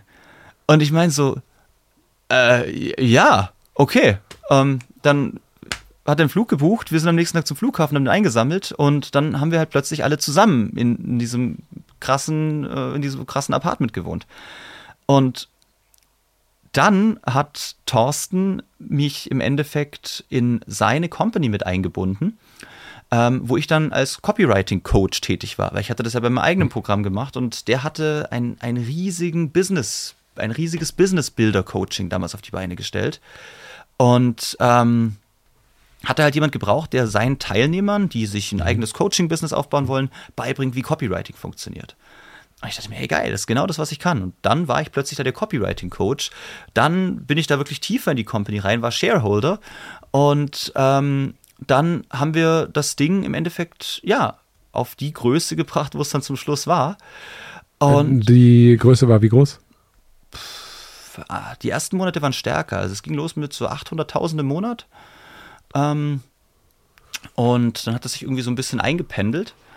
Ähm, aber ja, es lief richtig gut. Und ähm, dann saßen wir da in Dubai. Und plötzlich war ich in Dubai. Äh, wir haben dann da so ein, so ein krasses, also Thorsten hat dieses krasse Penthouse für uns gemietet. JBR Rixos. Ähm, das ist so dieses Hotel, was aussieht wie so ein Raumschiff direkt am Jumeirah okay. Beach. Okay, cool. Ähm, und da waren wir im 36. Stock oben in einem riesigen Penthouse, ähm, was einen deutlich fünfstelligen Betrag im Monat gekostet hat. Und haben dort quasi dort die Businesszentrale dann von diesem Unternehmen gehabt. Und da habe ich ein halbes Jahr mit denen gewohnt. Und jetzt musst du dir vorstellen, jetzt komme ich aus dem Burnout raus, dort in diese Welt rein und fange wieder an, Business zu machen. Bin umgeben von super erfahrenen, super smarten Online-Marketing-Strategen. Und auf der anderen Seite waren super viele so Persönlichkeitsentwicklungsleute da. Da war ein krasser Mindset-Coach, da war einer, der so Trance-Meditation die ganze Zeit gemacht hat. Und dann habe ich mich in dieser Zeit von meiner Freundin getrennt und wurde einfach so, ich bin wie in so ein, in so ein Wasserbett gefallen.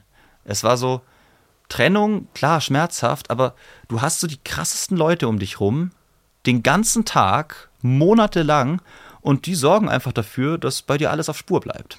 Und so in diesem Vibe haben wir dann dieses Business aufgebaut. Aber wolltest du nicht eigentlich chillen? Weil das. Da nicht mehr. Bei, bei einem Burnout wäre doch, ich kenne mich da nicht mit zu wenig aus, aber eigentlich Ruhe und Handy weg, Computer weg und Ads weg. Ja. Ähm, aber du hast bis nach Dubai geflogen und hast gesagt, pass auf, wir machen fucking Vollgas. Also sagen wir es mal so. Ähm, ich habe das vermutlich ein Stück weit überdramatisiert. Meine Therapeutin würde jetzt sagen, Herr Vollmer, Sie überdramatisieren da gar nichts. Aber ähm, mir ging's scheiße, aber ich lieb, was ich tue. Mhm. Mir ging's nur scheiße, weil ich zu viel davon gemacht habe. Und wenn wir über einen Burnout sprechen, ich weiß nicht, ob es diese eine Definition für ein Burnout gibt.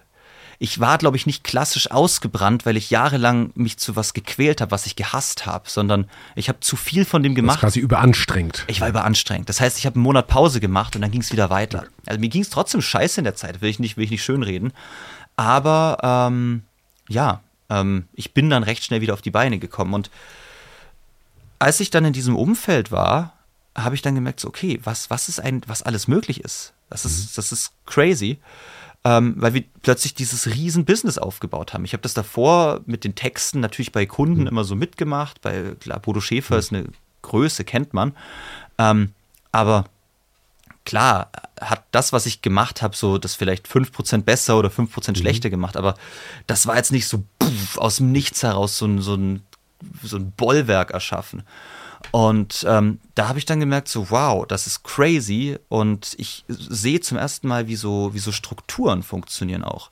Da war ein Sales-Team, da war äh, ein Controlling, da war eine Marketingabteilung, da war ein Fulfillment. Und dann habe ich so verstanden zum ersten Mal, ey, ich hatte nie ein Unternehmen. Ich war halt so ein Typ, der irgendwie rumgeblödelt hat und der zwar sehr hart gearbeitet hat und sehr kompetent ist in dem, was er tut, aber der halt im Endeffekt sich darauf verlässt, dass er gut quatschen kann, Charisma hat und irgendwie läuft es schon. Und ähm, da habe ich dann angefangen, mein Business so ein bisschen zu systematisieren, dass ich einen Marketingprozess aufgebaut habe, Werbung geschalten habe, erstmal für mein eigenes Ding und dann ein Sales-Team, ein sehr kleines hatte, das diese ganzen Kontakte abtelefoniert hat. Hey, wollt ihr von Philipp Copywriting lernen, beziehungsweise Texte von ihm schreiben lassen? Und dann waren es halt plötzlich nicht mehr 20.000, sondern waren es plötzlich 40.000 oder sogar 50.000 einmal. Ähm, in einer Art und Weise, wo ich halt In sage, einem Monat, meinst du? Oder? Ja. Okay. und ich habe mich aber plötzlich nicht mehr kaputt gemacht. Und das war krass. Das war so krass für mich, ähm, weil ich plötzlich gemerkt habe, so die Korrelation oder die Kausalität zwischen ich muss so hart arbeiten, dass ich ein bisschen leide und ich bin erfolgreich und verdiene viel Geld, ist nicht korrekt. Das kann man entkoppeln. Und das war für mich so, wow, das war der komplette Eye-Opener für mich. Und das ist halt so das, das, das Problem am Copywriting. Ähm, das ist super easy, damit seine 5 bis 10, du kannst auch 15.000 Euro machen. Das ist relativ leicht schaffbar, wenn du fleißig bist, wenn du weißt, wie es geht und wenn du dich halt reinhängst. Aber darüber hinaus wird's nicht, ist nicht so leicht, es zu skalieren. So eine Agentur, weil als Copywriter, es ist deine Stimme, die gekauft wird. Und es ist nicht so leicht, das an jemanden abzugeben. Du musst dann immer noch viel nachschleifen und so. Und deswegen habe ich dann gesagt, so, okay, ich gehe jetzt mehr und mehr auf diesen Consulting-Bereich. Ich habe dann angefangen, Workshops zu geben, wo ich auch so in so Mittelstandsunternehmen reingegangen bin und deren Marketing-Teams äh, Teams geschult habe. Das war so das eine Ding. Dann Consulting einfach. Und ähm, Consulting heißt ähm, tatsächlich Texten für Unternehmen oder Nee. Unternehmen oder Menschen helfen, dass sie besser texten, die in einem ich schaue deine Website an und ich mache, ich drücke keine einzige Taste, ich mache keinen Pinselstrich, sondern ich sag dir, was du verbessern kannst und du optimierst es, du optimierst es selber. Und was damals so crazy war, ähm, war einer der Jungs, die damals in Dubai mit mir zusammen gewohnt haben, ist einer der besten Facebook-Marketer der Welt. Und er hat einen Stundensatz von zweieinhalbtausend Euro. Und das war für mich, als ich den kennengelernt habe, das war für mich so, Alter, was ist das für ein krasser Typ? Das ist unglaublich. Das will ich auch. Und dann habe ich damals angefangen, so, ich nehme jetzt auch 1000 Euro die Stunde. Ich lehne mich einfach mal weit aus dem Fenster. Ich mache das jetzt einfach mal und schau mal, was passiert. Und die Leute haben es gekauft. Die Leute haben 1000 Euro für eine Stunde von meiner Zeit bezahlt. Und plötzlich habe ich begriffen, klar musst du kompetent sein, klar musst du fleißig sein, klar musst du dich immer reinhängen, dass du das Geiste für deine Kunden ein, umsetzt. Aber die Zahl, die auf dem Preisschild davor steht, die ist nur in deinem Kopf. Das ist, es ist alles fiktiv. Und ich könnte auch 50.000 Euro die Stunde verlangen. Es wird schwieriger, jemanden zu finden, der mir das mhm. zahlt. Wahrscheinlich muss ich viele Monate suchen. Aber natürlich gibt es irgendjemand da draußen, der das machen würde. Und als ich das begriffen habe, habe ich so dieses ganze Geldsystem hinterfragt. Und jetzt, jetzt drifte ich so ein bisschen ab, pfeife mich gerne zurück, falls es zu abstrus wird. Ja, machen, gehen wir, gehen wir noch weiter. Mhm. Ähm, ich habe mich so ein bisschen mit der, mit der Wiener Schule beschäftigt. Was ist die Wiener Schule? Die Wiener Schule ist eine wirtschaftsphilosophische Strömung. Und ähm, wenn man so in die Geschichte zurückblickt, gab es eigentlich so Betriebswirtschaft, Wirtschafts, gab das, das gab es nie so richtig an der Uni erstmal. Mhm. Es gab Rechtswissenschaften und das war ganz stark in Berlin, in Deutschland, und da hat man versucht, so auf aus der Brille der, der, der Rechtswissenschaften die Wirtschaft zu erklären. Was schon irgendwie mhm. hinhaut. Hm? Oh, okay, ja, hm? okay. Aber es gibt natürlich, da, da gibt es himmelweite Unterschiede. Ähm, Wo sozusagen, was der, der Kernpunkt der Wiener Schule sozusagen? Weil ich, ich würde gerne noch auf, auf ein, ein Thema sozusagen, dein, was okay. du heute machst, und dann versuchen wir das Wiener Thema nochmal danach, äh, bevor wir zu sehr abdriften, dann okay. versuchen wir nochmal ein bisschen weltlicher zu werden. Okay, das Wiener Thema ist einfach, du versuchst Wirtschaft nicht aus der Jura zu erklären, sondern aus der Philosophie. Was ist das, was Menschen bewegt? Wie entstehen Preise? Und die Quintessenz ist eigentlich so, Preise entstehen nicht durch harte Arbeit, weil sonst wäre jeder Bauarbeiter reich. Preise entstehen nicht durch die Seltenheit eines Gutes, weil äh, sonst gäbe es, keine Ahnung, super viele Steine oder irgendwelche Erze, die, oder irgendwelche Hölzer, die keine Sau interessieren, die wären alle super teuer, ist aber nicht so. Ähm, sondern Preise entstehen komplett individuell. Wenn du in der Wüste bist und äh, einem durstigen Typ ein Glas Wasser gibst, zahlt er dir eine Million dafür, wenn er sie hat, aber nur fürs erste Glas, fürs zweite nicht mehr. Das heißt, es gibt im Endeffekt kein hundertprozentig rational erklärbares Modell für Preise, solange die Konstrukte darum das Ganze irgendwie begreiflich machen. Das klingt jetzt sehr, sehr hoch äh, philosophisch. Ich würde da den kritischen weltlichen Blick drauf, äh, drauf setzen und sagen, pass auf, wenn ich äh, ein Unternehmen habe und ich mache 100 Millionen Umsatz mhm. Äh, oder, keine Ahnung, paar Milliarden, nimm mal VW. Mhm. Für VW, ob die jetzt sagen, das Weltauto, das Auto oder, keine Ahnung, den Claim einer Marke, die gigantisch groß ist, da ist es fast egal, ob du 50 oder 500.000 Euro die Stunde nimmst, weil der Impact auf das Gesamtgeschäft so groß ist. So, wenn du jetzt eine, ein Friseur bist an der Ecke und äh, brauchst halt eine Webseite, dann wirst du niemals 50.000 Euro für einen Werbetext äh, bezahlen. Und deswegen hat das ja aus meiner Sicht einen, ein sehr weltliche, einen sehr weltlichen Bezug. Das heißt, wenn du so, abs, ich nenne es mal abstruse mhm. Stundenlohne, wenn, wenn du sagst, hey, es ist, der Claim ist das Weltauto. Äh, ob du jetzt 100 Stunden dafür brauchst oder ob du das einfach so aus der Pistole schießt.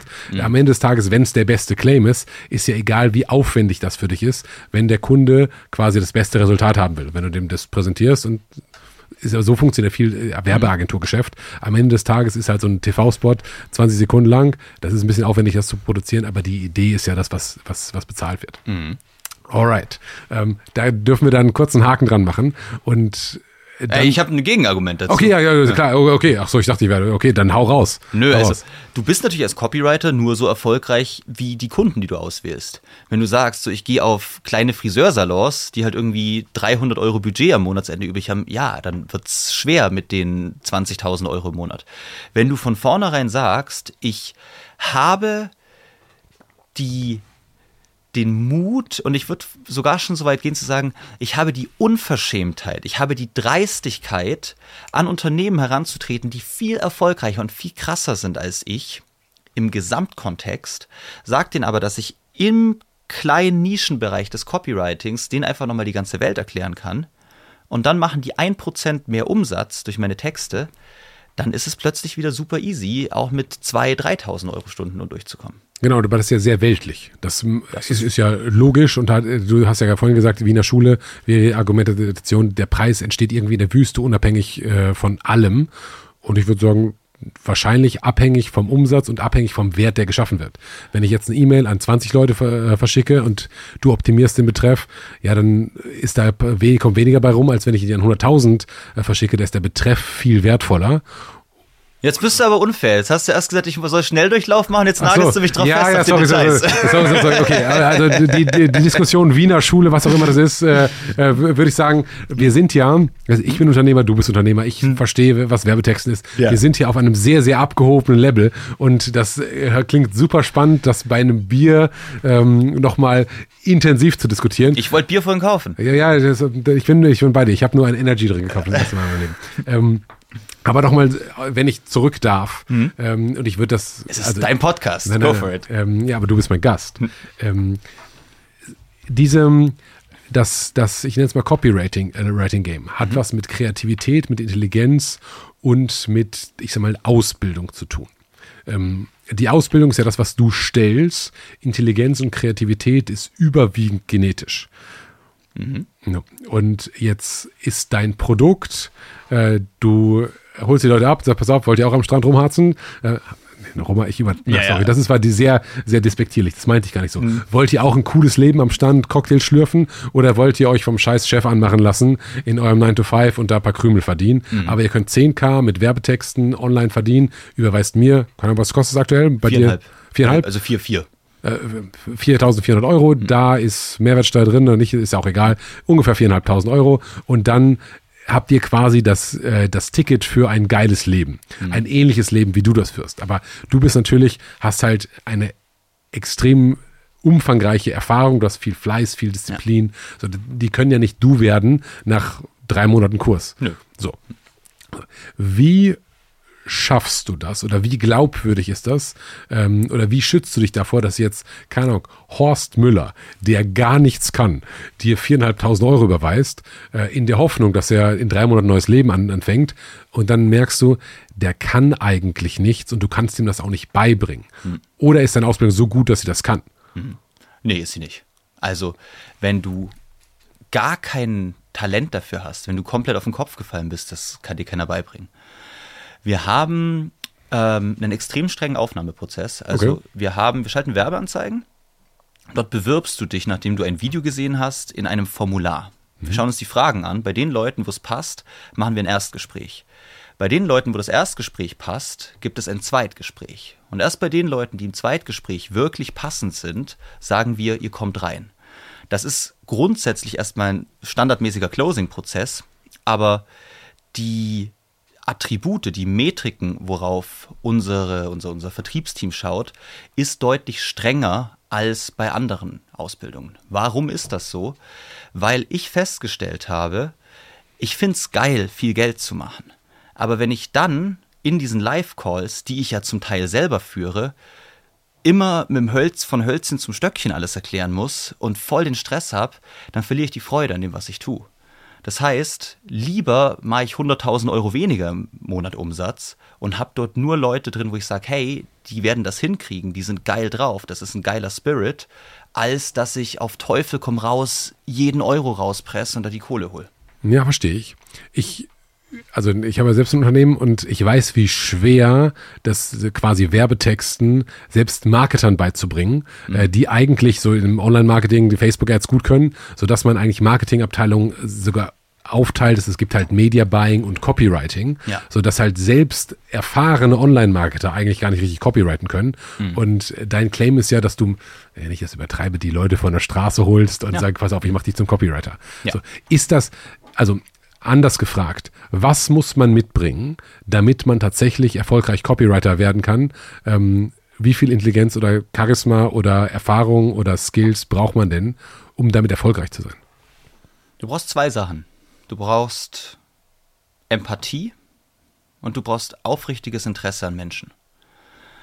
Und Manche würden sagen, ein, ein sehr rares Skillset. das ist ein sehr rares Skillset, wenn es extrem ausgeprägt ist. Aber vor allem Frauen haben das schon im Quer, also im, im Schnitt der Bevölkerung haben das schon einige. Und wir haben auch vor allem Frauen tatsächlich als Teilnehmerinnen. Also ich würde sagen fast 70 Prozent. Warum? Klar, es gibt, wie beim Pickup, du kannst irgendwelche Anmachsprüche lernen. Aber was wir den Leuten vor allem beibringen, ist ein Framework, wie sie einen Kundenavatar erstellen, wie sie einen Markenavatar erstellen und wie sie den Markt ausloten, was eigentlich gerade so am Markt passiert. Und wenn du dann mit genug Empathie und mit genug Interesse dich mit einem Unternehmer an den Tisch setzt und ihn fragst so, jetzt erzähl mir mal, die Kunden, die du hast, was beschäftigt die wirklich? Und ich meine nicht so, was sind so die kleinen Problemchen, mhm. sondern klar, es gibt so die typischen Bedürfnisse. Aber was ist die Frage, die sich die Leute stellen, wenn sie nachts nicht einschlafen können und an die Decke starren? Was ist das Problem, was die haben, was sie nicht einschlafen lässt? Und dann haben wir knapp 100 solcher Fragen. Und wenn du die durchgehst, dann weißt du eigentlich ziemlich genau, was denjenigen beschäftigt. Und wenn du dann so ein paar Schablonen hast, was sind bewährte Marketingkonzepte, was sind so bewährte Strategien, dann kannst du da eigentlich, auch wenn du kein großartiges Talent hast, eine einigermaßen passable Kampagne bauen. Wird da jetzt jeder der nächste Philipp Vollmer, der, ich will mich gar nicht selber nennen, ist bescheuert. Ja, ist ja schon ganz cool. Wird jetzt äh, jeder der nächste Philipp Vollmer ja. schon ne, zeugt von, von Selbstbewusstsein. Ne, also ich bin, glaube ich, die größte Marke äh, europaweit damit. Und ähm, deswegen ist es immer so ein bisschen schwierig. Ich bin jetzt nicht der der bekannteste Copywriter Europas, aber ich bin der bekannteste Copywriting-Ausbilder, was mhm. mich dann doch irgendwie auch wieder so ein bisschen dazu macht. Und ähm, das heißt, also ich glaube, jeder, auch wenn er kein Talent hat, kann auf ein Level kommen, dass er besser ist als der durchschnittliche Mittelstandsunternehmer, selbst wenn er Online-Marketing-Affinität dafür hat, ein bisschen. Ähm, wird es jeder dazu schaffen, dass er richtig krass Asche damit macht und dann fettes Business macht? Nö, das nicht. Mhm. Aber, und das ist so der interessante Punkt, der Nummer eins Einwand, den wir immer bekommen, den du ja ein bisschen auch so gerade hattest, ist, ja, wie viele Leute von denen, die zu dir kommen, werden denn erfolgreich? Wie viele schaffen es wirklich? Und ich muss sagen, ich habe keine Ahnung, weil ich nicht definieren kann, was Erfolg bedeutet. Es gibt eine nicht allzu große Zahl von Leuten, die wirklich diese 10.000 Euro im Monat machen. Das sind vielleicht, keine Ahnung, 50 oder so. Wir haben aber hunderte Leute, die sagen, ich habe meinen Traum verwirklicht. Das sind Leute, die sagen, ich will vielleicht nur noch Halbzeit arbeiten und will stattdessen äh, von zu Hause ein paar Texte schreiben und Zeit mit meinen Kindern verbringen. Es sind Leute, die sagen, es ist mir scheißegal, wenn ich jetzt statt 5000 Euro wie äh, vorher nur noch 2000 verdiene, aber ich reise gerade durch Vietnam, das ist mein mhm. Lebenstraum. Oder ich reise durch Holland mit einem Wohnmobil, das wollte ich schon immer mal machen und verdiene vom Wohnmobil aus Geld. Oder es gibt Leute, die sagen so, hey, ich habe dieses Copywriting-Ding gemacht, festgestellt, das ist gar nicht meine Welt, aber ich habe so viel über Business und über Kommunikation und auch über mein Mindset, über, meine, über mein Innenleben erfahren, ich würde es immer wieder machen. Und deswegen ist es super schwer zu sagen, so, wie gut funktioniert das für die mhm. Leute. Ich kann dir nur sagen, dass wir eine 97 Weiterempfehlungs- und Kundenzufriedenheitsquote gerade haben. 97 Prozent? 97 Prozent. Das ist krass viel. Von 1400 Teilnehmern. Und das, ja, wow. Ja, interessant. Ähm, also ich verstehe deinen Punkt mit, äh, es braucht gar nicht so viel Intelligenz. Intelligenz ist gar nicht der Faktor. Auch Charisma ist nicht ein Faktor. Gar nicht. Sondern Empathie und dann das Framework. Also diese, was stellen sich, welche Frage stellen sich die, die Menschen, äh, die wir adressieren, nachts, wenn die nicht schlafen können unter die Decke starren. Mhm. So, und wenn du dann sagst, okay, wir haben jetzt 20 Fragen, 30 Fragen und dann bauen wir auf diese Fragen geile Betreffzeilen, beispielsweise für E-Mails. Genau. So da, welche Rolle spielt darin das ganze Thema ChatGPT und AI? Eine überraschend untergeordnete. Ist das so? Hm. Weil man könnte jetzt eigentlich fragen, also wir haben ja zum Beispiel Produkte für Schwangere, also nicht für Schwangere, sondern wir haben halt mhm. Babytragen. So, da könnte man ChatGPT ja fragen, was sind 50 Fragen, die sich Schwangere vor der Geburt stellen, wenn sie nachts nicht schlafen können. Mhm. Und dann müsste ChatGPT eigentlich genau diese 50, ja, wahrscheinlich 100 oder 150 Fragen ausspucken. Mhm. Und dann könnte man das ja so gemerged, also man könnte ja den Prozess, den du, ähm, den du lehrst, wahrscheinlich zu 70 Prozent AI gestützt machen und dann brauchst du gar nicht mehr so viel Empathie, sondern brauchst halt nur noch, musst halt ChatGPT gut äh, bedienen können. Das ist es. Und einen guten Prompt. Und, und wie viele Leute können gute Prompts? Und was brauchst du für einen guten Prompt? Die richtigen Fragen, Empathie und Interesse an Menschen. Aber man könnte ja den Prompt sozusagen ähm, das, das führt jetzt sehr weit. Ja, mach. Äh, aber ähm, man, du könntest, du hast ja ein, ein Buch geschrieben darüber mhm. äh, und man könnte ein ChatGPT oder halt jede andere AI auch ne, mit deinem Buch füttern und dann oder mit einer AI-optimierten Version des Buches und sagt, pass auf, das ist unser Framework. Mhm. Ähm, jetzt führe mich bitte da durch für ein Blumenladen, für ein Babytragenunternehmen und zack, und, und los geht's. Und dann hast du äh, die AI-Komponente und du hast die, ähm, die humane Komponente. Und wenn jemand diesen Prompt der wäre quasi proprietär. Ähm, also man würde idealerweise den Prompt nicht weitergeben, mhm. sondern wir sagen, pass auf, ich kann mich hier bei philippvollmer.de einloggen. Äh, das kostet 1000 Euro im Monat. Und wenn ich einen neuen Kunden habe, dann gebe ich einfach ein, das ist ein Blumenladen, der an der Ecke von München ist und keine Ahnung, äh, was für Blumen hat. Mhm. Und dann läuft dein, du benutzt ChatGPT im Background, ähm, aber dein Prompt bleibt bei dir, weil das ist halt dein Prompt, den niemand sieht. Ja. Du, man sieht halt nur, was da rauskommt. Und dann hast du eigentlich mhm. einen sehr, sehr stark skalierbaren Prozess, äh, den, den man für richtig teuer Geld verkaufen kann. Ist theoretisch möglich, aber funktioniert halt in der Praxis noch nicht. Also was du sagst, so hat, hört man mich gut oder muss ich näher hin? Nee. Äh, man hört dich, glaube ich, gut. Wir können dich auch im Nachhinein äh, leise machen, von daher äh, ja, okay, lauter machen. Also sorry, nicht leise. Ähm, man hört dich schlecht, wir machen dich noch leiser. Ähm, ja, genau. Ja, siehst du, mein Hirn ist auch ein bisschen durch schon. Ja? ähm, also Inhaltlich hast du recht, man kann über ChatGPT und AI super viel recherchieren. Man kann diese Daten zu einem großen Teil rausbekommen, die man früher sich ergoogeln, in Foren mhm. zusammensuchen und durch Interviews herausfinden musste. Das stimmt. Ähm, Du kannst sogar so weit gehen, eine grundsätzliche Story von JetGBT erstellen zu lassen. Das Problem ist, du hast die regionalen und sprachlichen Eigenheiten nicht drin und du hast eine Psychologie, die meistens zu oberflächlich ist. Okay. Wir haben vorher über Dating-Coaches gesprochen. Es gibt einen riesen Unterschied zwischen einem Dating-Coach, der dir zeigt, wie du 100 One-Night-Stands kriegst, wie du die Traumpartnerin findest, wie du deine Ex zurückbekommst oder wie du vielleicht sogar schon einen Schritt weiter bist und sagst du, du hast ganz viele Frauen, aber du hast nicht die Frauen, die du willst. Du kriegst also beim Coaching von mir kriegst du die, die Top-Frauen, die du unbedingt haben willst. Jetzt mal irgendwie ganz plakativ mhm. gesagt. Also sprich, ähm, das Interessante ist, die Arbeit als Copywriter beginnt meistens nicht beim Texteschreiben, sondern bei der Recherche. Und die Recherche impliziert das, was ich gerade gesagt habe. Super viele Unternehmen kommen auf mich zu, wenn ich Copywriter bin, und sagen so, ja, hey, ich habe die und die und die Zielgruppe. Dann spreche ich zwei Stunden mit denen und am Ende merken die, ey, eigentlich habe ich eine ganz andere Zielgruppe. Ich habe die immer falsch angesprochen. Meine Positionierung ist komplett falsch mhm. und ich habe die ganze Zeit eigentlich was ganz anderes angeboten, als was ich eigentlich machen möchte. Und das kannst du JetGBT und auch noch keiner anderen künstlichen Intelligenz bisher geben. Und so wie die wie das System funktioniert, wie eine AI funktioniert, kann ich mir auch nicht vorstellen, dass es in den nächsten zehn Jahren das irgendwie ersetzen kann, weil du einfach, du brauchst Lebenserfahrung, du brauchst Empathie, du musst zuhören, du musst zwischen den Zeilen lesen können und das kann ich mir mhm. noch nicht vorstellen, wie das künstlich ausgelagert werden soll. Also ich kann dir sagen, äh, also was ähm, bei YouTube ist ja ganz viel im YouTube-Game ist halt, was, was für einen Titel gibt man dem, äh, ja. äh, dem, dem Video und was schreibt man aufs Thumbnail, beziehungsweise was malt man da drauf genau. sozusagen. So, wir benutzen tatsächlich für diesen Podcast ChatGPT ganz viel. Mhm. Äh, gib uns, äh, und dann sagen wir zehn provokative Thesen für einen Podcast mit über. So, und da ist häufig, also es macht das nicht alleine, mhm. sondern die Frage ist, okay, gerade wenn wir hier drei, uns drei Stunden unterhalten, so was sind denn die Themen, das kannst ja nicht alle in Titel schreiben, ne? Mhm. Also, und da hilft ChatGPT ganz, ganz viel Klar. mit. Und ich habe letzte Woche, ähm, meine Freundin hat ja gerade ein Baby bekommen ähm, und hatte dann so keine Kopfschmerzen und so verschiedene Symptome. Und da habe ich halt ChatGPT gefragt, ich habe halt quasi aufgezählt, das ist die Situation. Ähm, ist es dringend oder ist es nicht dringend? Müssen wir zum Arzt, müssen wir nicht zum Arzt? Ähm, und das ChatGPT hat eine beeindruckende Antwort rausgespuckt.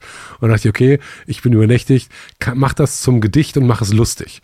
Und ChatGPT hat ein fucking lustiges Gedicht mhm. zum Gesundheitszustand äh, quasi an meiner Freundin geschrieben. Und ich dachte, crazy, das ein bis das ein Mensch so gut gekonnt hätte. Mhm. Also da ist so viel Macht drin in diesem Tool, äh, was wir noch überhaupt nicht verstehen. Klar. Und es ist halt ein lustiges Gedicht, ist natürlich bescheuert, aber das war gar nicht schlecht. Mhm. Besser als ich es jemals hätte schreiben können. Mhm. In zehn Sekunden.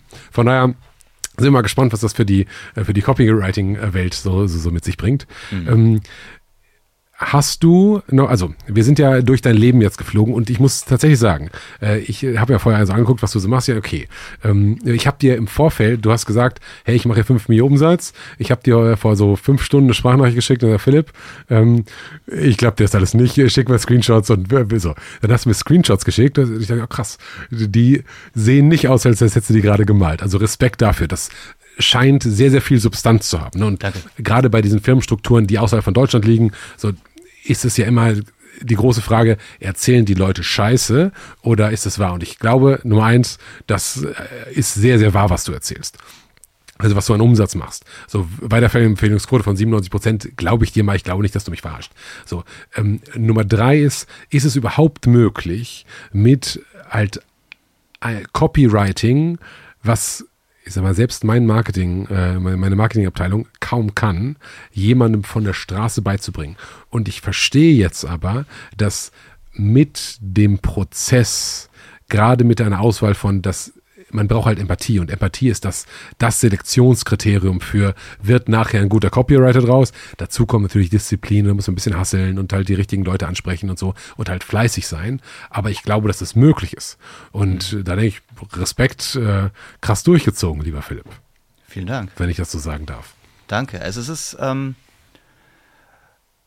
es war irgendwie mein Lebenstraum, sowas zu machen.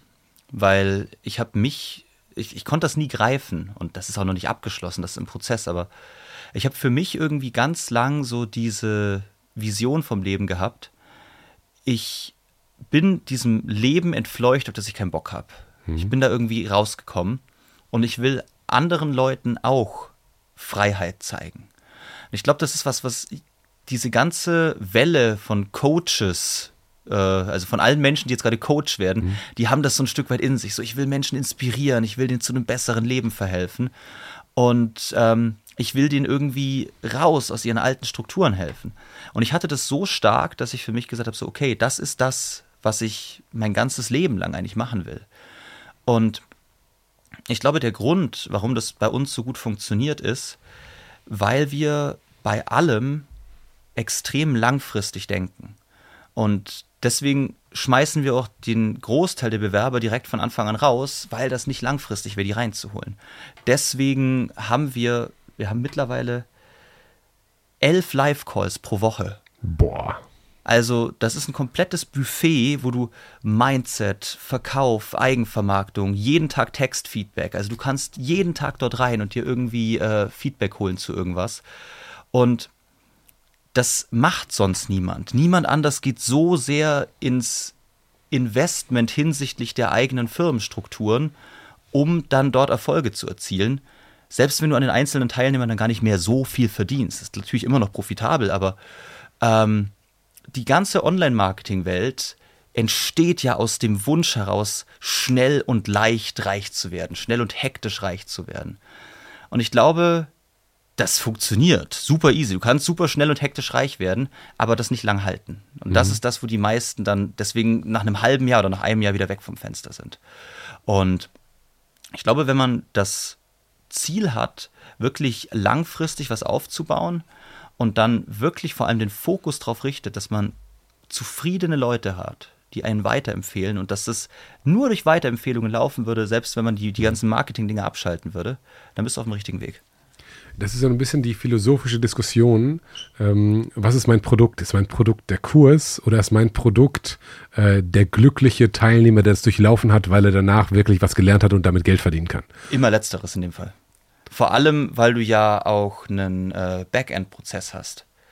Das wirkliche Geld bei solchen Businesses liegt ja immer darin, dass du die bereits zufriedenen Kunden ins nächste Programm holst, weil für die hast du keine Werbekosten mehr, die du ausgeben musst. Hast du Folgeprogramme? Ich, ich habe auch ein Folgeprogramm jetzt. Okay, das heißt, es ist viereinhalb ist der Einstieg und dann geht es wie weiter? Ähm, das liegt jetzt bei acht. Okay, also viereinhalb Einstieg, dann bist du drei Monate drin mhm. und dann bist du aber raus oder kann, kann man sich immer noch in die Plattform einloggen und kriegt Textfeedbacks? Kannst den Videobereich, den hast du mhm. lebenslang zur Verfügung, auch mit allen Updates und so weiter, aber du kannst nicht mehr in den Live-Calls teilnehmen und du kannst dir nicht mehr Feedback holen. Ah, okay. Das heißt, wenn ich mir aber dann noch mal Feedback haben, holen will und Live-Calls verlängern will, kann ich das verlängern? Du kannst verlängern, ja. Hm. Dann das zu dem gleichen. Nö, für 299 Euro, also echt Okay. human. Hm. Okay. Und ähm, das ist zum Beispiel spannend, weil es ist natürlich, es ist eine gewagte These, komm äh, in vier Monaten zu deinen 10k. Wir haben einige Teilnehmer, die es geschafft haben, aber es ist nicht die Regel. Und wir haben aber viele, die ihre 8 bis 10k machen, die aber ein halbes Jahr dafür brauchen. Die verlängern halt und wurschteln sich dann da durch, weil jeder hat so sein eigenes Tempo. Aber ich kann sagen, so die aller, aller, allermeisten sagen zum Schluss, ey, war geil, war eine der besten Erfahrungen in meinem Leben. Respekt, lieber Philipp. Danke. Hast du noch ähm, schließende Abschlussworte? Ja, ich muss ja natürlich jetzt so die, die, die Marketing-Trommel noch so ein bisschen hören. Du hast das Buch erwähnt. Ah ja, ich habe Ja. dein Buch vergessen. Ja, nee, du hast Entschuldigung. erwähnt, ich, hab's hab's ja- vergessen. Ach so. Das hätte ich, ich hätte es ja voll sneaky da so reinschmeißen äh, können. Ähm, aber ähm, ja, ich habe ein Buch geschrieben und das wird ganz großartig. Das, da bin ich super, super stolz drauf. Wow, Äh, das würde ich sagen, ist der, schlechteste Werbetexter-Pitch. Ich habe ein Buch, geschrieben und es ist großartig. Ja, aber ähm, wir haben jetzt ein Framing davor, deswegen Okay. kannst deswegen, wir sollten das noch nicht als Reel so reinpacken. Okay, aber ähm, wenn du dein Buch pitchen müsstest, könntest, äh, wie würdest du das pitchen? Was bringt das den Menschen? Gute Frage. Ähm, es ist ein Rundumschlag dahingehend, wie du dir ein freiheitliches Leben erschaffst, wie du die altbekannten Strukturen wegbrichst, wie du ähm, Was sind altbekannte Strukturen in dem Sinne? ähm, die Limitierungen, die dir von deiner Familie eingeprügelt wurden, die Angst zu kündigen und ein neues Leben zu starten, die Angst zu scheitern, die Angst nicht gut genug zu sein. Das kannst du, darum geht es. Dann, wie du im Endeffekt, ähm, ja, deine, deine Leidenschaft zum Beruf machst und das am Beispiel von Copywriting. Und dann geht es im Buch eigentlich wirklich darum, wie du ein Copywriting-Business aufbaust. Aber, und das ist eben das Besondere, es ist kein Sachbuch und es ist kein, hier ist die Zehn-Schritte-Anleitung oder so ein Scheiß, sondern es ist ein Roman, der von einer Frau handelt, Anfang 30, die mit ihrem Leben unzufrieden ist, die sich deswegen Klarheit wünscht, anfängt den Jakobsweg zu wandern, ein Stück weit den Jakobsweg wandert, auch so ein bisschen spirituell in sich geht und dann Philipp Vollmer kennenlernt. Und Philipp Vollmer erzählt ihr dann, Völlig selbstlos. völlig selbstlos. Und Philipp erzählt dann von diesem ganzen crazy Scheiß, den er in den letzten Jahren gelernt hat, von wie, äh, ja, wie machst du ein Millionenbusiness auf im Internet, wie fliegst du kostenlos Business Class, also paar kleine Teaser hier reingeworfen. Warum zahlen reiche Menschen für alles viel weniger Geld als arme Menschen? Wie wirst du überhaupt reich? Was ist die Verbindung von Reichtum zu Glück? Und wie wirst du nicht nur glücklich, sondern auch reich? Weil es ist kein Widerspruch. Also sozusagen ein verhältnismäßig umfangreiches Werk von wie werde ich glücklich im Leben und noch reich dabei. Äh, und das alles noch unterhaltend in einem Roman. Ähm, Mit ganz, ganz, mit ganz, ganz süßen Karikaturen. oh, das war schön. Wer hat die gemalt? Ähm, ein Kollege von mir, ein Freund von mir, der Matej, der ähm, ja hauptberuflich seit vielen Jahren, ähm, wie sagt man, nicht Karikaturist ist, aber der macht so Grafikdesign und Zeichnen und so weiter. Und der hat es die letzten Wochen da dran rumgescribbelt und das ist so geil geworden. Wann kommt das raus? Ähm, Im November irgendwann. Also jetzt noch, noch vor Weihnachten sozusagen. Vor Weihnachten, genau. Und es wird ein Hard, also ein, ein richtiges Buch, also ein richtiges, äh, also immer es wird richtiges ein Buch. richtiges Buch. Wird kein Hardcover, wird ein Taschenbuch vermutlich, aber wird gedruckt werden. Verlegst du das selbst oder gehst du das über den Verlag?